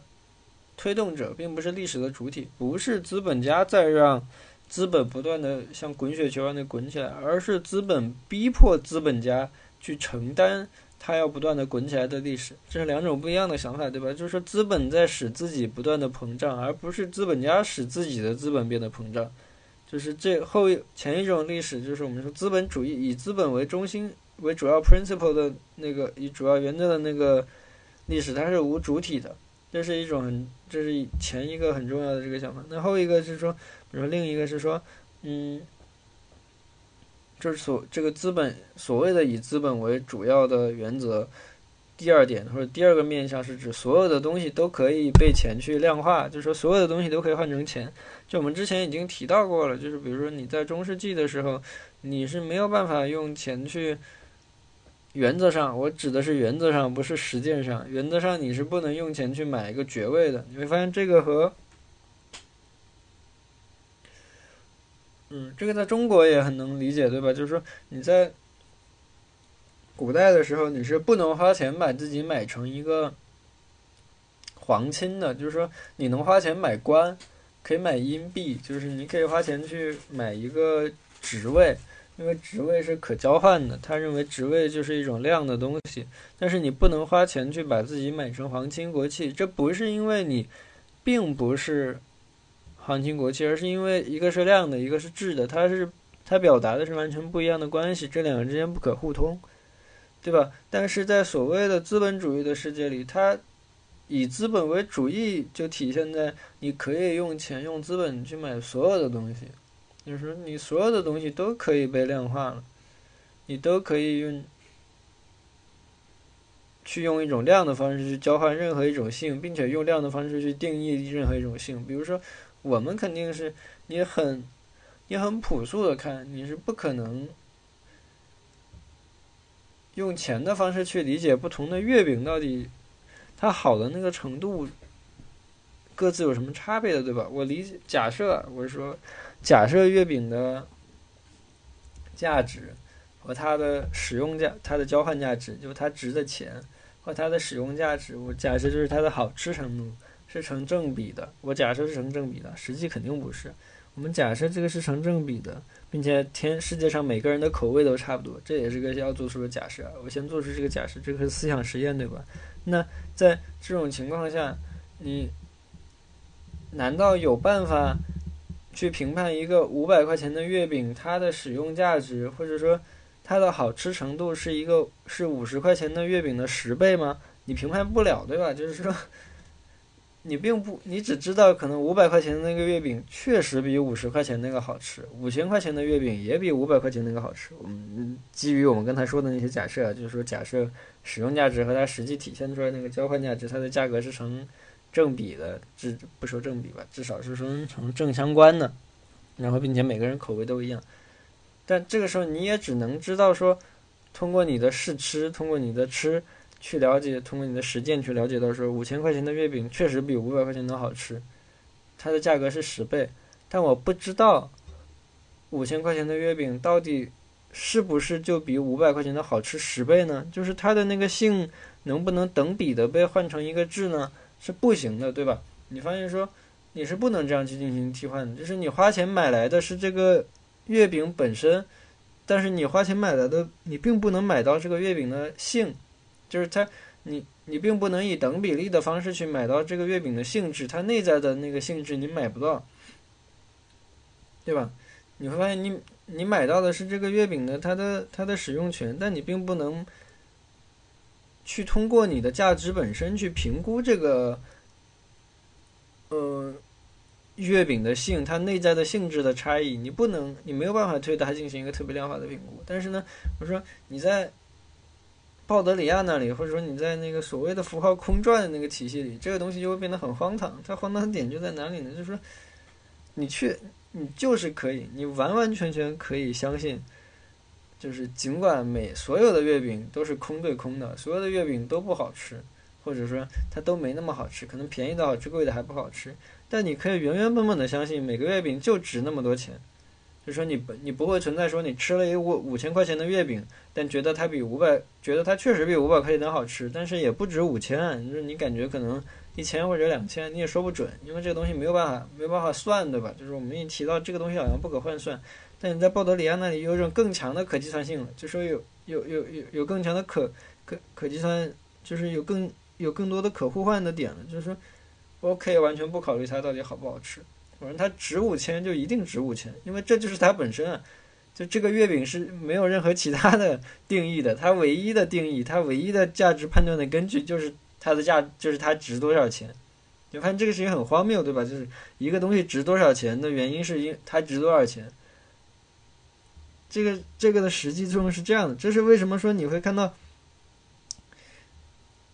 现代有非常多的，比如说你卖珠宝首饰。让你卖衣服或者卖化妆品，你会发现说，你确实有特别多的办法去评判，比如说那个东西用的料好不好，那个钻石多少克拉或者怎么样，或者怎么样，或者怎么样。但这中间始终有一个要素你是搞不懂的，就是说不同的东西它总是不太一样的，不同的商品它总是有各自不同的 design 设计，对吧？好像设计是导致了不同东西有性质上差别的一个点，也是导致了同样的材料有的东西值十万，有的东西值一千块钱，或者说一百块钱的点。好像是这样的，就是为什么都是那个本质上都是二氧化硅钻石值十万块钱，你家那个玻璃就只值那么点儿呢？好像你有点搞不懂这个事情。但是好像是因为不同的设计或者说所谓的历史脉络、不同的源流使它值不同的钱，但这不是核心的原因。你在很鲍德里亚的那种论述，或者说我我们刚才从刚才那个文本往下的这个论述里，你能看到的事情是，它钻石值十万而玻璃值一百的唯一原因是钻石就值十万，玻璃就值一百，没有别的了。就是说，如果所有人都觉得钻石能值十万，它就值十万。那同样的，所如果哪一天所有人都发疯了，觉得这个玻玻璃能值一一百万或者也值十万，那它就值这么多。它没有不不会有别的原因的，就是就是在符号体系内部空转而已，并不会说它的效价发生了任何的变化。它实际效价的发生的变化，嗯，这个地方战利品没有讲，但我也可以稍微讲一下，就是它在这种状况下，一个物品它实际效价发生变化的可能就只有一种，就是什么呢？就是说，恰恰由于它贵，所以它有使用价值。你理解我的意思吧？这完全倒过来了，就是说，在之前的情况里，呃，交换价值是从使用价值里面衍生出来的，是因为这个东西，这个月饼能吃，所以它才能卖钱，才能才能拥有一个交换价值，得以被交换，对吧？因为它能吃。现在不是这样的，现在你交换月饼不是为了吃，现在月饼的使用价值是来源于交换价值，是因为这个月饼贵。所以你才会拿它去送人，送人是唯一的交换价值，对吧？就是唯一的使用价值，对吧？你买月饼来就本来就不是为了吃啊！你每年中秋节买那么贵的装饰特别华丽的，里面填充了各种山珍海味的月饼，它本来就是拿去送人的。你送的那个人他也不会吃，他只是知道你送了他那么一个东西而已，对吧？你就发现这整个事情完全倒过来，就是说反而是使用价值是来源于交换价值的存在的。而这就意味着效价发生了一个根本上的定义上的变化，但是这里不是占比性讨论的问题啊，所以我们先还是不讨论这个问题，先回到占比性上。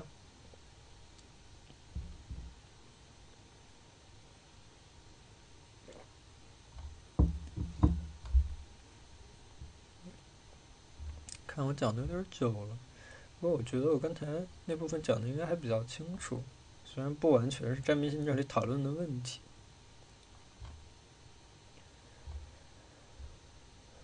就是他这附近讨论的问题，我们刚才举的那个长的例子都已经讲过了。然后看我还需要讲的应该是这一节的快结束的位置。嗯。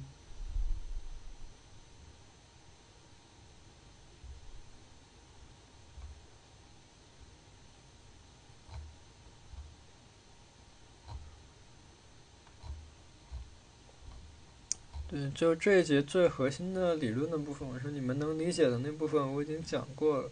那还有另外一个问题，就是关于他写这一节在结构上的位置。就我们已经说了，这节主要讲的是你应该从哪个方向去读《资本论》，或者说理解《资本论》。那这节主要讨论的就是那个比喻的问题，就是你会你去读《资本论》，你会发现，《资本论》用了用了大量的比喻。那，嗯。怎么去理解这个比喻呢？我们我们刚才已经说了，就是所谓的这个资本主义内在很重要的一个东西，就是说，嗯，它开启了一种可能，就是可以把任何的质转化成用量去表达，就你可以用任何的量，就钱的数量去表达任何一种质。就你现在好像有钱，真的什么都可以买，对吧？你有人。你们很土的那个 QQ 空间的说法，你说钱不能买爱情或者不能买什么？其实大部分时候你会发现说，其实可以买到，对吧？就 是基本上是没有什么特别大的困难的。我说，如果你真的愿意买的话，你肯定是可以买到那个东西的，因为这并不是因为那个人心变了，或者说你真的可以用钱买到那种实质上的爱，或者就是你和。另一个人之间生发出来那个感情，不是说你可以用钱实际的买到那个感情，而是说，嗯，你已经可以想象用钱为感情定价了，你明白这个意思吧？就是这个事情已经可以被想象了，就在很早以前，这个事情是嗯不可想象的，就这完全是两个。不可交换的东西，但现在并不是说你真的能用钱去买到，但你已经有大量的表述在证明你可以想象这个事情了。就是你可以想象有一个人很有钱，他花钱把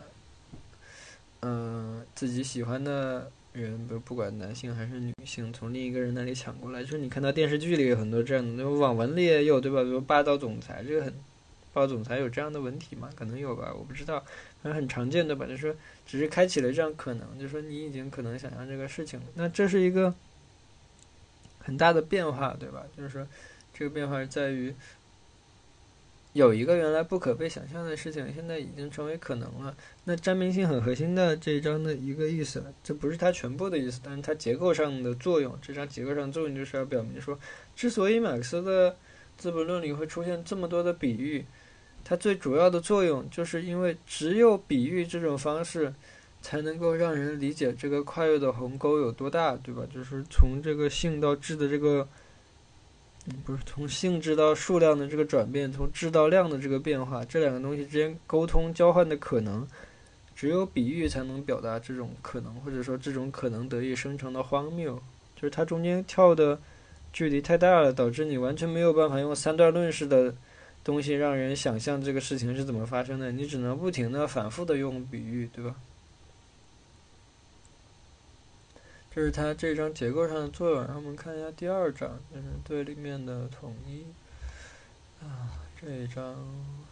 能讲给你们听懂的也不多。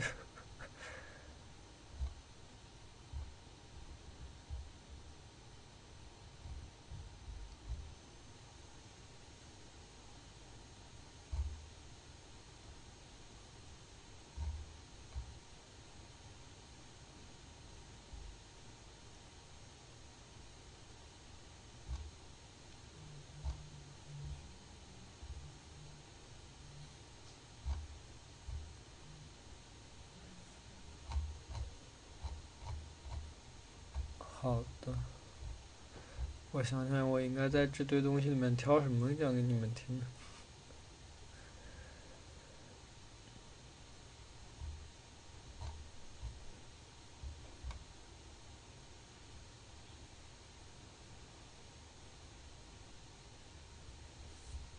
行吧，我讲，我这样说吧，就是说。嗯，我们之前已经提到了说两个很基本的概念，一个叫使用价值，一个叫交换价值。我们也提到了说，嗯，算算是詹明信在这里提出的一个非常非常好玩的一个想法，就是说他认为，呃，交换价值的诞生是以献祭使用价值为基础的，或者说恰恰是只有使用价值的消失能够使交换价值得以出现。对吧？就是交换价值，而且质和量的交换之间的出现也是由这种限制所产生的，而且完全是一种新的现象。那这是整个事情的一部分，但另一个这个事情的另一个部分，就是它，嗯，怎么说？就我们我们能理解刚才关于使用价值和交换价值讨论是在消费这个层次上去理解的，对吧？就是说它关系到的是你怎么去买月饼这个事情。但这只是事情的一个层面，但事情的另外一个层面是说生产，对吧？就是怎么去生产月饼。你会发现说，一面是在你在使用价值和交换价值之间打通了这个交换的可能，就是说，嗯，现在的这个月饼好像可以根据它的性质被不断的被量化，对吧？你可以用很多量的方式去考虑这个月饼质的存在，或者说这个东西。或者说不同的商品的质的存在，但与此同时呢，商品的生产，尤其是引入了集体分工和机器生产之后的生产，呈现出来的实际情况是，商品本身是不存在，怎么说？就商品的生产过程是没有创，好像是没有创造出来实质性的价值的。就是说，如果，嗯。这肯定应该每个人都知道，不是如果了，就是你们的高中课本应该都会有提到说，在马克思这里一个很核心的观念是说，就我们刚才已经提到了，交换价值是从使用价值那里来的，但问题是使用价值从哪里来的呢？有很多东西都有使用价值，对吧？就比如说一些很天然的东西，就比如说苹果，它其实也是有使用价值的，但这时候马克思可能不会把它当做使用价值，对吧？我们这里简单的说吧，一个商品的使用价值，一个人工制成品。一个商品的使用价值从哪里来的呢？就是会，嗯，你们的高中特课本，或者说一个标准的最简单的理解，会说它是，嗯，一般性劳动的结晶，对吧？就是一般一般性劳动在一个商品上面花的一般性劳动的时间越多，它的价值又越高。换句话来说呢，这个价值的产生本身是劳动时间的献祭，对吧？就是劳动特定的劳动时间凝结出了这个价值。但问题恰恰在于什么呢？就是在尤其在有分工和机械化生产之后，嗯，都不讨论纯粹的分工问题了。就是因为如果你去看，应该是第三章吧，我也忘了去在哪了。就是他提到了一个很很好玩的说法，他说那个局部工人，就是说只生产一个机器的，比如说你生产 iPhone，那嗯，iPhone 这个生产线上的每个人都是一个局部工人，对吧？就是局部工人生产出来的那个东西并不是商品。他提到了这个东西，这是一个很好玩的想法，就是说，那只有所有的局部工人最后弄出来那个东西才是一个完整的商品。这意味着说，你单个的劳动时间凝结出来的并不是商品，商品是一个和这些凝结还有一些距离的东西。所以我们这里暂时不讨论这个，嗯，工厂分就是那个场地的场那个工厂工厂分工的情况。我们这里先说机器生产嘛，就比如说你在现在能看到的。大规模的机器生产那里有一个很不一样的问题，就是说，好像一旦那个机器做好，比如说一个，嗯，我想想什么比较好呢？一个，嗯，一条制造钢筋或者说钢片的生产线，对吧？一条制造钢筋的生产线吧，你会发现说，它不需要人怎么管，它只需要几个工程师时不时的盯一下，它就可以不停的生产出来钢筋。对吧？然后，可是这个钢筋的价值到底来源于哪里呢？就是这个价值是哪里生产出来？因为这里面它这个东西里面好像凝结了完全和它的东西不等价的，就是和它所凝结出来的那个时间不等价的一般性劳动，对吧？你会发现说，比如说一个农民，他比他比如他在地里干一年，他可能就一个农民拼死拼活干一年，可能挣几万块钱的那个。就卖些农作物的钱，对吧？几万块钱算比较多了。那同样的工程师，他他在这个工厂里，我们假设这个工厂很小，只有一个工程师，他所有的岗位都做。那么这整个工厂其实就他一个人和一堆机器，对吧？这个一个同样是一个思想实验嘛，你可以想象。那在这样一个情况里，这个工程师他也就是一个人，他。他所付出的这个一般性劳动时间，当然你严格按马克思那种算法，或者说当代经济学家的算法，你可以说这个工程师的一般劳动时间会比那个农民多很多啊，对吧？就是因为他学习了很多知识，对吧？他知道很多东西，所以他付出的一般劳动时间比那个农妇的长，因为他前面学了十几年，或者说学了上了二十年学，他上了二十年学都是他的。对他的劳动知识的积累，这是会被摊到他的一般劳动时间里面去的，可以这么去算啊，对吧？比如说很多经济学家，我们特别马克思主义经济学者会这么去算这个问题，但这个算法还是存在问题。因为我们说一家钢厂，我们假设真的特别大，它完全可以由这个工程师一个人盯着，一年有两三千万的产量，就是这家工厂能生产出两三千万的东西，但这个工程师他活十辈子，他的必要劳动时间也不可能是那个。农妇的几百倍，对吧？它不可能是那个农妇的几百倍，你最多说是它的几倍。那么多出来的价值到底生产到底出现在哪里呢？如果这个地方没有多出来价值，对吧？有有一种可能是说这里没有生产出来多的使用价值。但我们括弧啊，这个事情其实是不可能的，因为我们都知道，每条钢筋只要拿到工地上去，它就一定有它的使用价值，对吧？就是说它一定能够释放出来特定的。使用价值的这个是很难的。你作为一个工业产品没有使用价值，因为我们说的不是那种很复杂的，比如说纪念品什么的，那个是有可能的。就是比如说你大批量的做洋娃娃，一个工程师盯着一个厂一年做价值两千万人民币的洋娃娃，那可能这堆洋娃娃是完全没有使用价值的。它可能是说它的交换价值特别高，但是它的使用价值和它的交换价值不对等，这是有可能的，对吧？就比如说这个洋娃娃实际上只值那么点儿钱，但是你把它卖到。三百或者五百，但是这涉及另外一个问题啊，我们这里暂时不讨论。涉及另外一个问题就是这种不等价交换是怎么出现的，或者就是他前面也提的，就是资本家或者说生产商品的人到底是怎么能赚钱呢。那么我们暂时不讨论这个问题。那我们这里要说的是，在机器生产钢筋的这个情况下，就是每个东西都有固定的使用价值的情况下，就是它不可能不存在使用价值，对吧？那在这种情况下，多出来的使用价值是哪里出现的？对吧？我们看到评论区已经有人说了一个非常标准的想法，而且这个想法是挺好。他说，这个使用价值可能是来源于设计机器的劳动时间和维持机维持机器的原材料花费，对吧？但是问题是在于这两个东西里面，我们先看这里有两个东西，一个是设计机器的劳动时间，这个我们暂时不讨论，一会儿我们再讨论。我们说还有另外一个东西是维持机器的原材料花费。那维持机器的原材料花费在马克思这里。它是没有价值的，就是它不它不生产价值，生产价值的只有一般性的劳动时间，对吧？只有一般性的劳动时间是生产出来价值的，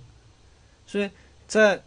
做如果说有什么东西是维持机器的原材料，然后这种原材料要造成一种花费，那这种花费并不是一种生产，就是应该就在这一章吧，我记不得在哪。这那这种花费实际上是一种消费，对吧？因为在这个意义上，每一种生产都是一种消费，因为生产一定会消费一定的原材料，而这个原由于这个原材料本身不产生价值，所以它内在的并不是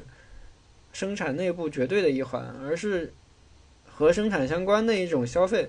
它所进行的东西是把这个生产，把这个原材料上，如果我们说这不是一个一级原材料，有可能对吧？就比如说我们造一个房子。这个房子如果完全也是机器造的，当然这个很更思想实验了。如果这个房子完全是机器造的，它同样生产出来了远超过这个个人劳动结晶的这个价值，或者这个使用价值或者这个交换价值。那么此时另外一个问题啊，其实就是它会消费大，它会消耗大量的钢筋，这是它的原材料。那么这个时候是有一个特殊的情况的，是什么呢？这个特殊情况就是，嗯。这个房子机器造出来的多余的这个房子，相当一部分的价值就是多出来的。我们说好像超出一般劳动时间的价值，是上一级的劳动产品，就是钢筋这个价值的一种转移，对吧？就是它，嗯，张明星后面也提到了，就是这是一种可能的价值来源，就是说上一级的旧的商品的价值被转移到了新的产品上。所以说，本质上生产就是一种消费嘛，生产的是脱离不了消费这个过程。就是说，你通过这种方式转移了一部分价值到这上面，那这是一部分，所以这是可能的。但是，关于比如说更原材料一点的原材料，就是它可能都没有消耗特定的价值。比如说这么说吧，这么个例子，比如说你你开矿场的，然后。可能如果你们矿场都不请真的矿工，请机器矿工，其实这个可能性很小。我是随便说一下，如果你们矿场都请机器矿工，那他直接面对是那个矿山，对吧？那这个时候，这个所有的这个生产过程中所要涉及到的原材料的这个花费，其实很少有是那个我们这里说的不是那个机器本身的花费啊，就是说原材料嘛，这里是没有原材料可言的，对吧？就是你挖的就是那个山。你要生产，你要挖的石头就是那个山本身，你做的事情就是挖，那价值肯定这种时候你可以明确的知道说价值不是由那个山产生的，对吧？那个山不能给你提供价值，严格的根据定义，因为它里那个山里面没有凝结任何意义上的，嗯，普遍普普遍劳动结晶，对吧？就是一般性的劳动结晶。那那个山不是人堆出来的，那是自然形成，对吧？所以说本质上是在什么？你在剥削土地，就这是一种情况，对吧？说你通过剥削土地的方式制造出来一些东西，但这个东西很难说是价值。但后面它会有一些讨论，但我们这里现在现在是放下这个问题，就是我们先我们就当讨论完了刚才两个点里面的一个，就是说维持机器的原材料花费，它要分不同的情况。那另外一个是所谓的设计机器的劳动时间。这个也是一种可能，对吧？这它是很合理的，而且它听起来确实都，确实没有什么问题。就是说，可能设计这个机器中间要花特别特别多时间，对吧？就是这个机器，嗯，可能虽然你看起来它一年这个压钢筋的这个机器啊，它特别自动，只需要一个工程师，一年能压就能压两千万，价值两千万人民币的钢筋。我说，假设有一个绝对的使用价值啊，我说两千万人，啊，嗓子好痛。就两千万人民币的钢筋，假如这样，假假如这样，那在这种情况下，对吧？你会说，那可能是因为这个机器本身花了可能一百个人一年，对吧？那一百个人的话，这一百个人如果又是特别的经经过教育的，那他的一年应该可能我们假设他每年值一个嗯农民的两年，对吧？那就是这个东西实际上凝结了两百年的价值。没问题吧？我们可以说是这样，可能这个机器，能，这个机器本身价值两百年，然后这个机器把这种，就是把机器本身的价值，嗯，一点点的，就是你看这里其实就有啊，我等下看到这一页其实就有啊，就是说，机应该把储存在机中的劳劳动表述成转移到了新产品中，还是在新产品中得到再生？马克思选择的是前者，就是说。确实有一部分劳动被储藏在了机器中，或者说上一级的原材料中，对吧？就是说它可能是定义在了上一级的原材料中，或者定义在了机器里面。就是它储存在了这个东西里面，然后在这生产的过程中被转移到了下一级的那个产品里面，就通过一个生产过程中内在的消费被转移到了下一级的产品里面。但是这个转移还是不，这个转移和它的价值本身还是不对称的，因为，嗯，我们可以继续设想这样一个情况，我们刚才已经说了，有两百个人，呃，有一百个知识丰富的博士。他干了一整年才造出来这个机器，他的每一年换成普遍劳动时间是一个农妇的两年。这种情况下，这个机器价值两百年的普遍劳动时间。这个时候看起来，它一年产两千万是合理的，因为它价值两百年，对吧？所以它一年有两百年的两百多年的产量是很正常的。何况旁边还有一个值几年的工程师。但问题是在于。一旦这个机器被设计出来，对吧？一旦这个机器被设计出来，它可以造一百台。那原则上来说，每台只值两年呀，对吧？原则上来说，每这个一百台机器里面，每一台机器是只只价值两年的，就是它仅值，它把这一百个工程师摊开之后，只值两年的钱。那为什么它还能生产这么多呢？因为你发现它产量是不会变的，对吧？它可以有一百台，或者说它它可以有十台，一百台太激进了吧？它可能有十台，它每台就只值二十年的普遍劳动时间，但它同样还是能生产出来，比如说两百多倍的这个，就每年生产出来价值两百多年的普遍劳动时间的这个产品。那很可能是这样的，那多出来的价值又是哪里来？嗯，问题来了，对吧？就是我们可以看左边这一页提到的，就是像不变资本的任何其他组成部分一样，机器不创造价值。在这样的情况下，机器的优势在哪里？难道仅仅是生产更多的产品？然而，节省劳动的机器是用来代替工人的部分劳动的，从而在这个过程中可想而知的消除部分应由劳动来创造的价值。价值总是通过增加集体劳动者的人数而得以倍增的。但是在我们这里，返回机器给我们制造的基本悖论，引入机器的逻辑。是解雇它所替代的工人，对，就我看到评论区，这个是个特别典型的一个很经济学化的想法，就是说，由于机器也会淘汰，所以它生产的东西的价值会会在逐渐下降，然后是有一个极限函数的，对吧？我承认这里会有个极限函数，就这是完全没有问题的，就是说你机器生产出来价值一定是有个极限函数的，但你你要理解的是，这个生产出来东西的极限函数和嗯，怎么说呢？就是它和一个农民所生产出来的，一个农民也会，就是我们说一个农民也会死，对吧？它每年的产量也会逐渐下降，它的生产也有极限函数，能理解我的意思吧？就是说这两个东西在产量并且在有极限函数这件事情上是相当对称的，但是它们同样生产出来的东西的价值还是不对称的，而且远远的不对称。那这种不对称性的实质是什么呢？实质就是说。机器的功能本来就并不是用来所谓的节省劳动或者说增加价值的创造可能，它的本质就是用来代替工人的劳动。也就是说，机器所创造出来这个劳动时间，嗯，我说在在马克思这里啊，就是说机器并没有创造出来一个实际的普遍劳动时间，但是机器改变了单个普遍劳动时间和使用价值间的关系。你理解我的意思了吧？就是说，机器非常强的改变了单个的普遍的劳动时间和价值之间的关系。这这个用很经济学的说法叫效率的提高，对吧？就是说，机器提高了生产的效率。那这种生产效率的提高，内在的是说，机器置换了。一部分劳动的人数，对吧？就是他这里提到说，价值总是通过增加机器劳动者的人数而倍增的。但是引入机器的逻辑是解雇他所替代的工人，就是说，机器总会导致，嗯，工人数量的下降。就是你不停的引入新机器，但这个逻辑看起来像是说，因为生产效率提高了。其实这只是一个方面，更重要的是，实际上是它使时间性改变了，就是它带来了一种完全不一样的时间。嗯，看起来是说机器使得工厂里的工程师一个人能带来的生产效率比一个农夫在农田里能带来的生产效率高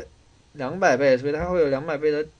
它会产出两百倍的使用价值。实际上并不是这样的，实际上更准确的说法应该是，机器从根本上改变了单个劳动时间所和价值之间所能创造的价值的这个特定的量，对吧？我们假设原来是一个劳动时间对应一个量，现在可能一个劳动时间对应两百个量，但这并不意味着效率的提升，这只意味着对一个农夫，也就是一个无机器的人来说，或者说对任何一个非机器的。东西很明显，人就是这样的东西。对他们来说，劳动的意味改变了，就是说，劳动本身带来的时间变慢了。就是说，对一个农夫来说，他他的一年变得只值原来的，他的一年实际上只意味着原来那两百分之一了，对吧？就是说，是这么一个事情。而这个这两百分之一是远远不够养活他自身的。就是你应该反过来考虑这个问题，并不是说机器使得工厂里的效率提升了，当然这是一种考虑方式，它很经济学化，对。但是实际上应该反过来说，是说机器使得一个农夫的他的劳动价值贬损了。我这么说吧，这个说法可能比较粗暴一点，它更简单啊，就是实际的发生的情况是，机器的引入使得农夫的劳动价值贬损了，使得工人的劳动价值贬损了。它改变了单个劳动时间实际所对应的价值，这使得一个农夫在按照一个无机器的方法去工作的话，他完全没有任何办法养活自己。这种办法是只能在整个，嗯，这办法就是他后面这样导致的结果很明显嘛，就是他后面所说的，你大部分人由于根本没有办法通过自己的工作养活自己，内在的这个定义这个体系啊，就是这个资本主义系统是没有办法。生产出来，在或者在里面供养那么多能够通过工作养活自己的人呢？他只能通过机器不断的生产出来各种各样的东西，因为机器带来了一部分人的或者说一部分工厂的那个单个劳动时间的使用价值的极大幅度的提升，但同时使得其他人的那个单个劳动时间的价值发生了更剧烈的贬损。这种贬损使得只能一部分人去赚大量的钱，然后让另一部分人活在福利系统里面。理解这个意思吧？嗯，这是一个很。很内在的矛盾，但这个理解其实和一般意义上的说理解，比如说那个生产资料的公有制和你的，呃，生产资料的私有制和你生产的那个，嗯，越来越大的这个联合，就是说生产一个产品你需要，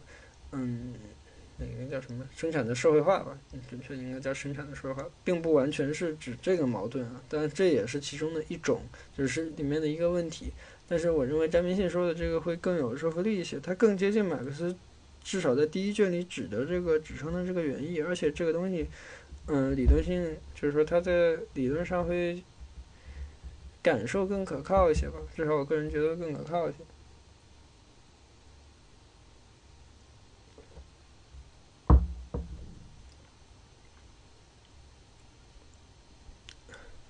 那我们提到了，就是说。那你引入机器，实际上带来的结果是说，这个系统本身是在不断的扩张的，对吧？就是，嗯，由于你引入了机器，然后你有更多的办法去创造这个所谓的价值系统，那整个价值系统内在的这个价值数啊，就是你会发现价值这个数量是在不断增加的。那同时呢，你纳入进来越来越多的人，你生产出来越来越多机器，这对生产出来机器也会替代越来越多的人，整个系统在不断的扩张，但它本身又。就会产生那个所谓的垄断问题，对吧？垄断这个很好理解嘛，就就是很简单的那个模型，从刚才就可以推演出来，你都不需要考虑生产资料是公有还是私有，你只需要知道，比如说一家工厂，它有那么好的机器，对吧？它有那么好的机器，它它根本不需要，就是别人确实是没有办法和它去竞争的。此时它它生产出来的东西，它的使用价值和交换价值之间可以完完全全的不对等，对吧？这个是很好理解的，就是说。嗯，就是这里原话叫“垄断不是畸形，是基因结构中的趋势。积聚是多个资本为了获得更大的投资份额而竞争的最终产物，而集中是已经扩大资本在内部的联合。两个过程都说明了资本主义不可避免的扩张动力。通过这种扩张，其实事实上，只有通过这种扩张，资本主义才能解决它内在的问题。这个内在的问题是说什么呢？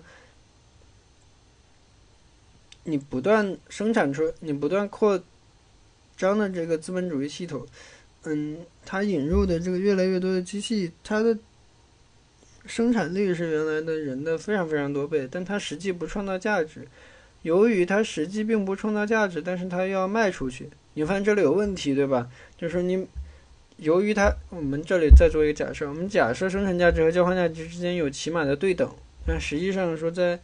鲍德里亚看来，这个在现代社会里是很可疑的。但我们假设在现代社会里，使用价值和生产价值之间有一种基本的对等，那为了维护这种对等，原则上来说，如果你的生产就是你在生产过程中利用机器，你生产出来了大量具有使用价值的，但是，呃，具有使用价值的东西，它有很多的使用价值，对吧？但原则上来说，你通过机器生产出来的东西，它不凝结，就是它由于它凝结的一般性的这个劳动时间很少，我们刚才已经提到这个问题，所以它富含的价值是很少的。那同时呢，由于使用价值和，嗯，这个交换价值的相对对等，那。生产出来这么多使用价值，比如说，它这个工厂一年生产出来两千万的使用价值的钢筋，那他发给工程师，他不发两千万，对吧？他发一千八百万，那不是什么发一千八万，这太多，他发两百万，嗯，厂长自己得一千八百万，对吧？这个整个工厂就比如说厂长和他两个人，我们假设机机械暂时也不换新，或者没别的钱，或者就有三百万又拿去买原材料或者怎么样吧。有一千五百万进厂长口袋里，这里的问题就来了，他生产出来了整整两千万的钢筋，或者说我们假设他生产蛋糕或者月饼吧，生产生产蛋糕吧，那这两千万的蛋糕到底卖给谁呢？你仔细考虑一下这里的问题，对吧？那个厂长拥有的一千五百万，根据这个所谓的资本主义的内在趋势，嗯，稍等，有人找。根据所谓的资本主义的内在趋势，他不会自己去拿去消费的，他自己消费的是相当少的一部分，他更多要拿去再生产，就是投入投入到扩大规模的生产里面。那这时候这两千多万的钢筋到底是谁在买啊？市场上没有流通，就是说不叫市场，就这个世界上并没有流通那么多人手里并没有那么多钱可以去买这些钢筋啊。我们假设这个，比如说在他们这个小世界里，一共。这个社会很小，他们那个小世界里一共只有十个人，对吧？一个厂长，然后一个工程师，然后剩下八个，然后剩下八个可能就是我们假设十个人就是五个厂长，五个工程师，对吧？然后一共十个人，然后五个厂长拿到的一千五百万，也比如说每他们也只花两百万，然后一共有五个厂，每个厂产两千万的某种东西，然后这时候就有一个亿的某种东西，但是实际上每个人。十个人加起来能花的钱一共只有多少呢？一共只有我们假设每人花两百万，本身工程师就只有两百万，厂长一千三百万拿去扩张，然后两百万拿去花。我们假设他花的钱和工程师差不多吧，那这时候他们一共有多少钱可花呢？一共有两千万可花。可是你生产出来了一个亿的商品，那剩下八千万干嘛呢？你打折吗？对吧？问题就来了，你是你在这种情况下，你是应该让商品你去打折呢，还是应该怎么办呢？你你如果打折的话，很可能你 cover 不住那个生产成本，对吧？你你会发现，你一路折下来的话，最后每个厂都都挣不到钱，都会破产，这个系统就完蛋了。那唯一的办法是什么呢？唯一办法是扩张。什么？就是说我尽管我这个系统内部我只能买两千万的钢筋，但我可以再找八十个人来把剩下的八千万的钢筋全部买掉，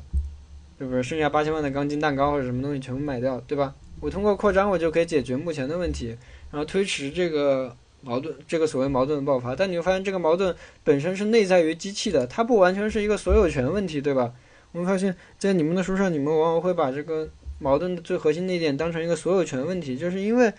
好像这个生产资料全都是私有化的，就是在大在大财阀或者资本家手里，但是生产就是要越来越扩大的，对吧？那生产的社会性是在越不断增强的，就好像这个会导致生产的社会性要求去。解决这个生产资料私有化的问题，所以好像很核心的一个矛盾是在这里。但是真正的困难其实是在张明信说的这个地方，就是好像只要有机器，这个系统就是只只要有机器在这个系统里不断的出现，它就一定会带来张明信所描述的这个情况，对吧？就是说你只能通过扩张去不断的消化你现在已经生产出来的东西，除非你想要使所有的一切价值都贬损，并且整个系统崩溃。那其实这其实第二章说的东西，我发现我只有几分钟，但是，嗯，后面呢我就简单说一下吧。就是他他第三章讨论那个《资本论》里面的历史问题，就是指所谓的历史作为尾声，就是《资本论》与历史。前面其实都不是特别特别的那个重要啊，但是他这里讨论这个殖民的问题挺好玩，就你们之后可以再想一想他这个问题，就是他这里整个他第三章做了挺多的倒转，就很核心的一点是说，把那个，嗯，尤其像殖民这样的，就马克思在《资本论》里做的对殖民这样的探索，理解成一种事情没有办。嗓子有点疼了，就是理解成资本主义发展的一种没有办法的结果，而并不是一个完全的所谓的原始积累。就是他这里很强的觉得说原始积累是一个谎言，对吧？就是说原始积累并不是资本实际出现的方式，资本实际出现的方式还是和我们刚才说的机器生产和人类生产之间的那个很不一样的那个点开始的。但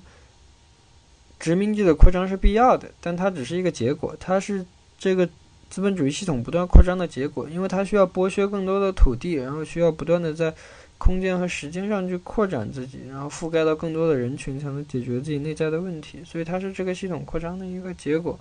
但是呢，这章最后还不完全讨论是这个问题。这章最后讨论在最后几页吧，就在这章最后几页讨论了两个，就所谓的马克思解决方案。我们前一种就是所谓的扩张，对吧？就是说你在不断扩张的过程中，总终于会面对到一个所谓的系统结构，它这个系统有自身的目的。这个很像我们五十年代之后的社会理论，或者说行动哲学讨论的那个叫什么结构能动矛盾啊，那很像这么个事情。但他这里讨论的两个，一个就是说通过不断的扩张去解决，那另外一个就是他这里所谓的田园诗解决方案。这个田园式他说很像喜剧一样的东西，他说就是说田园诗的核心是说。好像有一种办法，只要我们把自己完全从社会秩序还有从国家里解放出来，因为这你只要待在社会里或者待在国家里，你就会被强强制性的待在这个所谓的资本主义的系统里。那你只要解放出来，那这种情况下你好像就可以摆脱这个系统了。这也是这个系统的一种解决方案，对吧？我们发现，比如说像那个占领华尔街的创始人，我一下忘了他的名字，就在牛津大学教人类学的，嗯。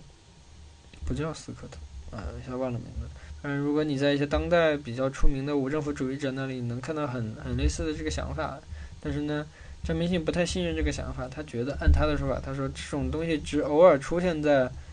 法西斯集团垮台且没有流血事件的时候，或者一个严酷的反动政府突然消失却没有预预兆的时候，只有在这种时候，大家才能一瞬间感受到这种情况，对吧？一瞬间从社会秩序里边脱离。然后又没有带来一个很负面的影响，然后这同时也意味着你从一个现成的资本主义世界里脱离了，但这个脱离是时间上是极其有限的，就是他按他的描述，他只描述为一种欣喜。这所谓这里面的历史问题，就是他这里讨论第三章讨论实际上是说在《资本论》里怎么去利用历史书写这样一个问题，但实际上呢，可能他在第四章对这个事情讨论更多一点吧。就他在第四章里讨论到了一个时间性的问题，这个时间性的问题我们。之前其实已经说的比较详细了，但并没有他说的这么深入。因为 要说的这么深入的话，其实还是得好好的把书看了一段段的去过这个文档，才好讲的比较开。那反正简单的说就是，呃，这个时间性问题有两个层面，一个是我们跟他说的历史问题，就是说你怎么看待那个他那里面使用的不同的历史材料和他想表达的这个时间之间的关系，就是那个历史材料是一种现在的呢，还是作为一种未来的？你会看到马克思的写作经常是。嗯，把历史材料当做一种，嗯，呼号，就是说它是口号式的，但那不叫口号吧？我的意思是说，他所使用历史材料的一个方式是一种类似阿伦特说的那种历史编纂学，就是说你是要去做，通过对历史材料有有意识的选择，或者说去书写特定的历史事件，来尝试影响。未来，对吧？你会发现，张明星在最后一章里也提到了这个事情。他说，他写这本书很重要的一个目的，就是要模仿这样的一个行动，就是说，嗯，通过一种有意识的、有方向性的解读，或者说对事件的选择、对文本的选择，我们去嗯，我试试图去通过这种解读产生一定的这个效果。这是马克思在张明信认为马克思在《资本论》里利用或者阐释特定的这个历史事件的方式。那时间性的这讨论的时间性的一部分就是这个事情。那另外一个时间性还是涉及到我们刚才说的那个价值交换的问题，就是说，嗯，最简单的说法就是说，嗯，我们应该把一个具有使用价值的产品。它的价值来源看成是一种时间结晶，我们已经说过，它是一种普遍，就是一种普遍劳动的结晶。但我们应该意识到，这种劳动的结晶本身是一种时间结晶，而这就意味着，所有的使用价值本身，包括由使用价值带来的交换价值，都具有一种特殊的时间性。而更深入的说，连这种使用价值内部和交换价值内部，它的时间性都是有很微妙的、不太一样的那个东西的，就是。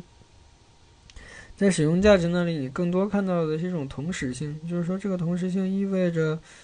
嗯，所有的东西都被凝结在这一刻，对吧？就是说，好像所有的东西都被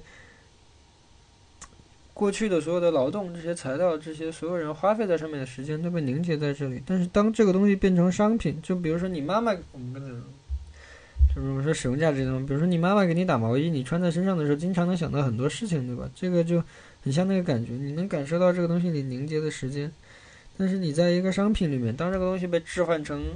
交换价值之后，或者说当它和交换价值之后可以发生一个很强的互换之后，那交换价值就带来一种完全不一样的时间性。它的时间性本身是抹杀了之前之前所有凝结的这种时间的，它带来的虽然同样是一种同质性。就是一种同一性的时间，就是说，同样时间是全部凝结在这个商品上的，但是凝结的时间是空洞的、无指向性的时间，你理解吧？就是说，我好像说，由于曾经啊，曾经你看到，比如说你妈妈给你打到毛衣，你想到的是你和你妈妈，说你妈妈给你打毛衣那两天，你一直看到她的那个样子，对吧？这是这你你感受到这里面有个时间，这些。那十多天或者两，我假设你妈打毛衣很快，打了五个小时或者二十个小时，那这二十个小时的时间都凝结在这个毛衣里，然后那只那个毛衣用的羊毛在工厂里生产出来那些时间，那个工人盯着机器搓羊毛的时间，然后那个牧羊人去把羊毛从羊身上剃下来的时间，所有这些时间你都能感觉到它凝凝固在这个机器里，是吧？就很多很多的时间都凝结在统一性的凝结在这个地方，但是呢，在使用价值和交换价值能够发生一个非常平顺的大规模的等价置换之后，你会发现在交换价值那个地方意味着的时间是说，虽然它也是统一的，然后所有时间凝结在这里，但它是空洞的，就是说，你其实并不知道这个羊毛是哪里产出来的，对吧？就是它这个毛衣又是谁打出来的呢？是东莞的一个工厂呢，还是说是，嗯，比如说是佛山哪里的一个什么小厂，对吧？还是说是？呃，日本的一个专门做这种手做的厂做给你的呢，是这样呢。那你什么都不知道，你也不知道羊毛是哪来的，你也不知道所有这些原材料是哪来的，你只知道由于它值五千块钱，所以它一定凝结了五千块钱的这个等价的时间在上面，但这个时间是空洞的，就是它没有所指。不，凝结的不是想象，是时间本身。这是个很不一样的概念。你说凝结成想象的话，就完全不是一个经济学的讨论了。我们这里说的是凝结时间本身。对，就是说，你会发现实际的使用价值里的时间，用他这里说法叫在交换价值的那个时间性里已经被抹去了。就是它创，它确实也凝结了时间，但那个时间是已经空洞化了，就是已经完全的量化了。它没有那个时间已经没有质可言了。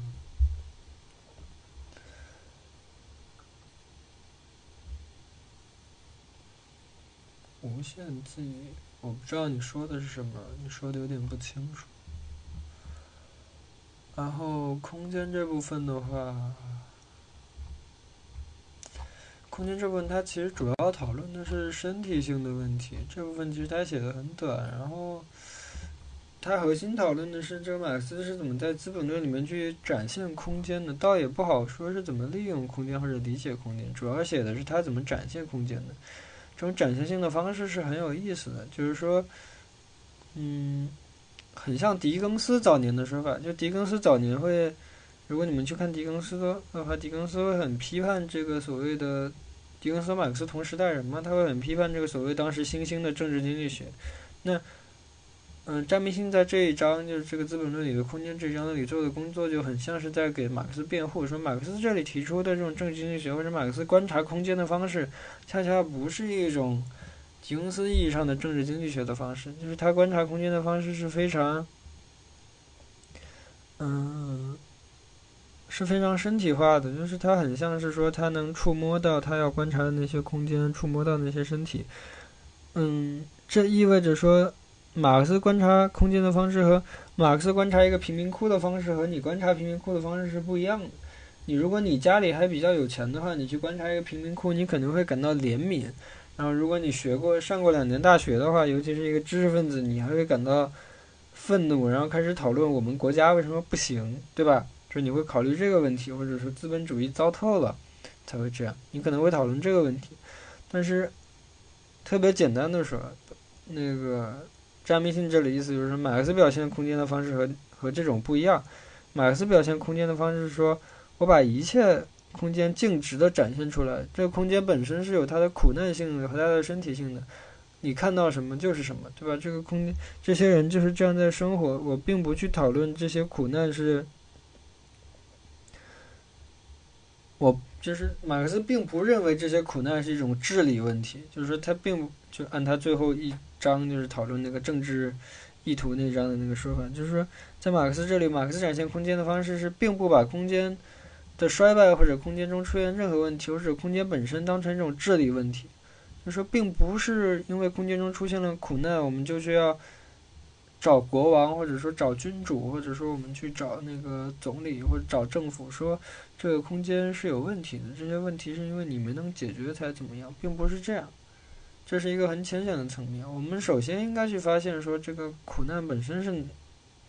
存在的，而这种苦难好像是一种经济性的，就他这里就要表达一种身体上的饥饿，就是一种很真正的经济性的。因为我们说到这个经济原本的意思是家政学，就是说它是一个很家政性的，就是说你家里的人吃不饱饭，是这个意思。在这个意义上是一个很原始的经济上的问题，它并不是一个治理的问题，对吧？你会发现这是。两种很不一样的想法，就你只有回到这种特别，按他最后一章的说法，就说你只有回到这种特别特别经济性的层面，你才可能去理解。像我直接拉到最后吧，第六章，第六章其实没有特别多说的。第六章主要讨论的是那个，就是很波拿巴式的那个说法。你们如果没有看过《重复》，就是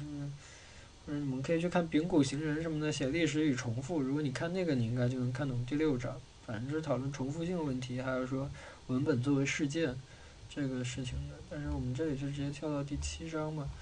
就是在我们刚才说他表达空间的，就是詹明星这里讨论的马克思讨表达空间的方式和最后一章讨论他自己写这个的意图和马克思写作的意图也是很像的。就是说，你经常能在。一种二元论的写作里，或者在《资本论》呈现出来那种二元论里，找到不同的方向。一个方向是强调那个系统的力量的，一个方向是强调主体的那个能量的。你强调系统的力量，就在强调，好像就在强调一种宿命论，就说这个历史不可改变。那同时呢，你强调这个人的主观性，是在强调某种英雄主义，就是好像你什么都可以做。这时候我们，但是我觉得张明信可能没有理解的是这个。这上还有另外一种辩证法，辩证教学，就是你在中国，中国人很容易理解的辩证是说啊，由于这个东西既不是主观决定的，也不是客观决定的，那它一定是在中间，一会儿主观，一会儿客观的，对吧？这个是基本上你们理解的辩证就是这样的，就是说这个东西一会儿是 A，一会儿是 B，它可 A 可 B，它又对又错，对吧？就是说事实上是这样的。你很容易把辩证理解成这样一个东西，但实际张明信要表达的也不是这个意思。张明信的意思是说，事情的关键恰恰是在于，你通过二元论要理解的，并不是这个事情是对还是错，对吧？你通过二元论要理解的是这个事情是复杂的，而且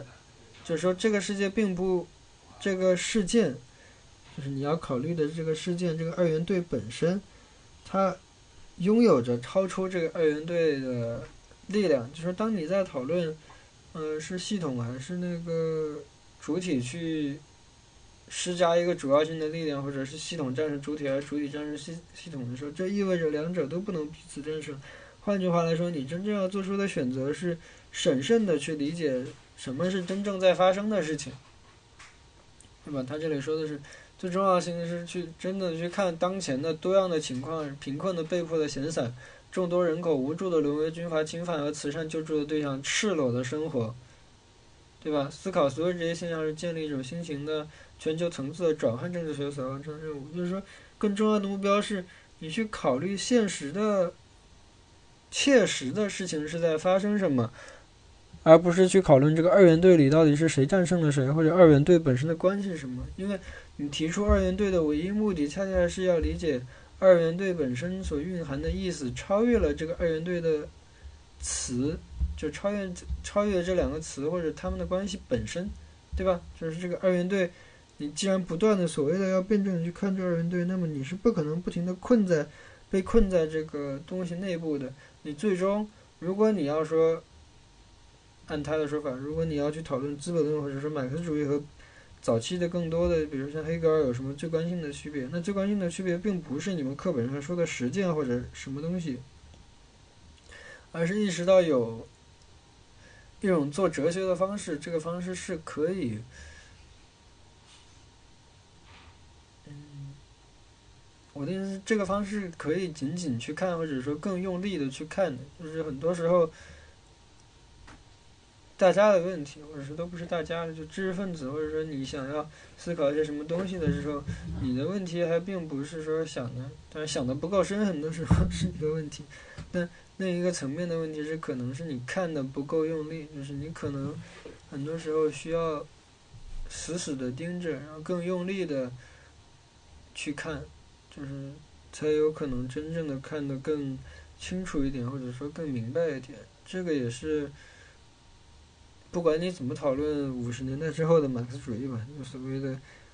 当代也好，或者说后现代的马克思主义也好，这我觉得这是一个比较共识性的想法吧，至少是，至少这一点是不会出什么大错的。那好，大概就这样，因为我得赶紧去开例会了，我就先走。好，谢谢。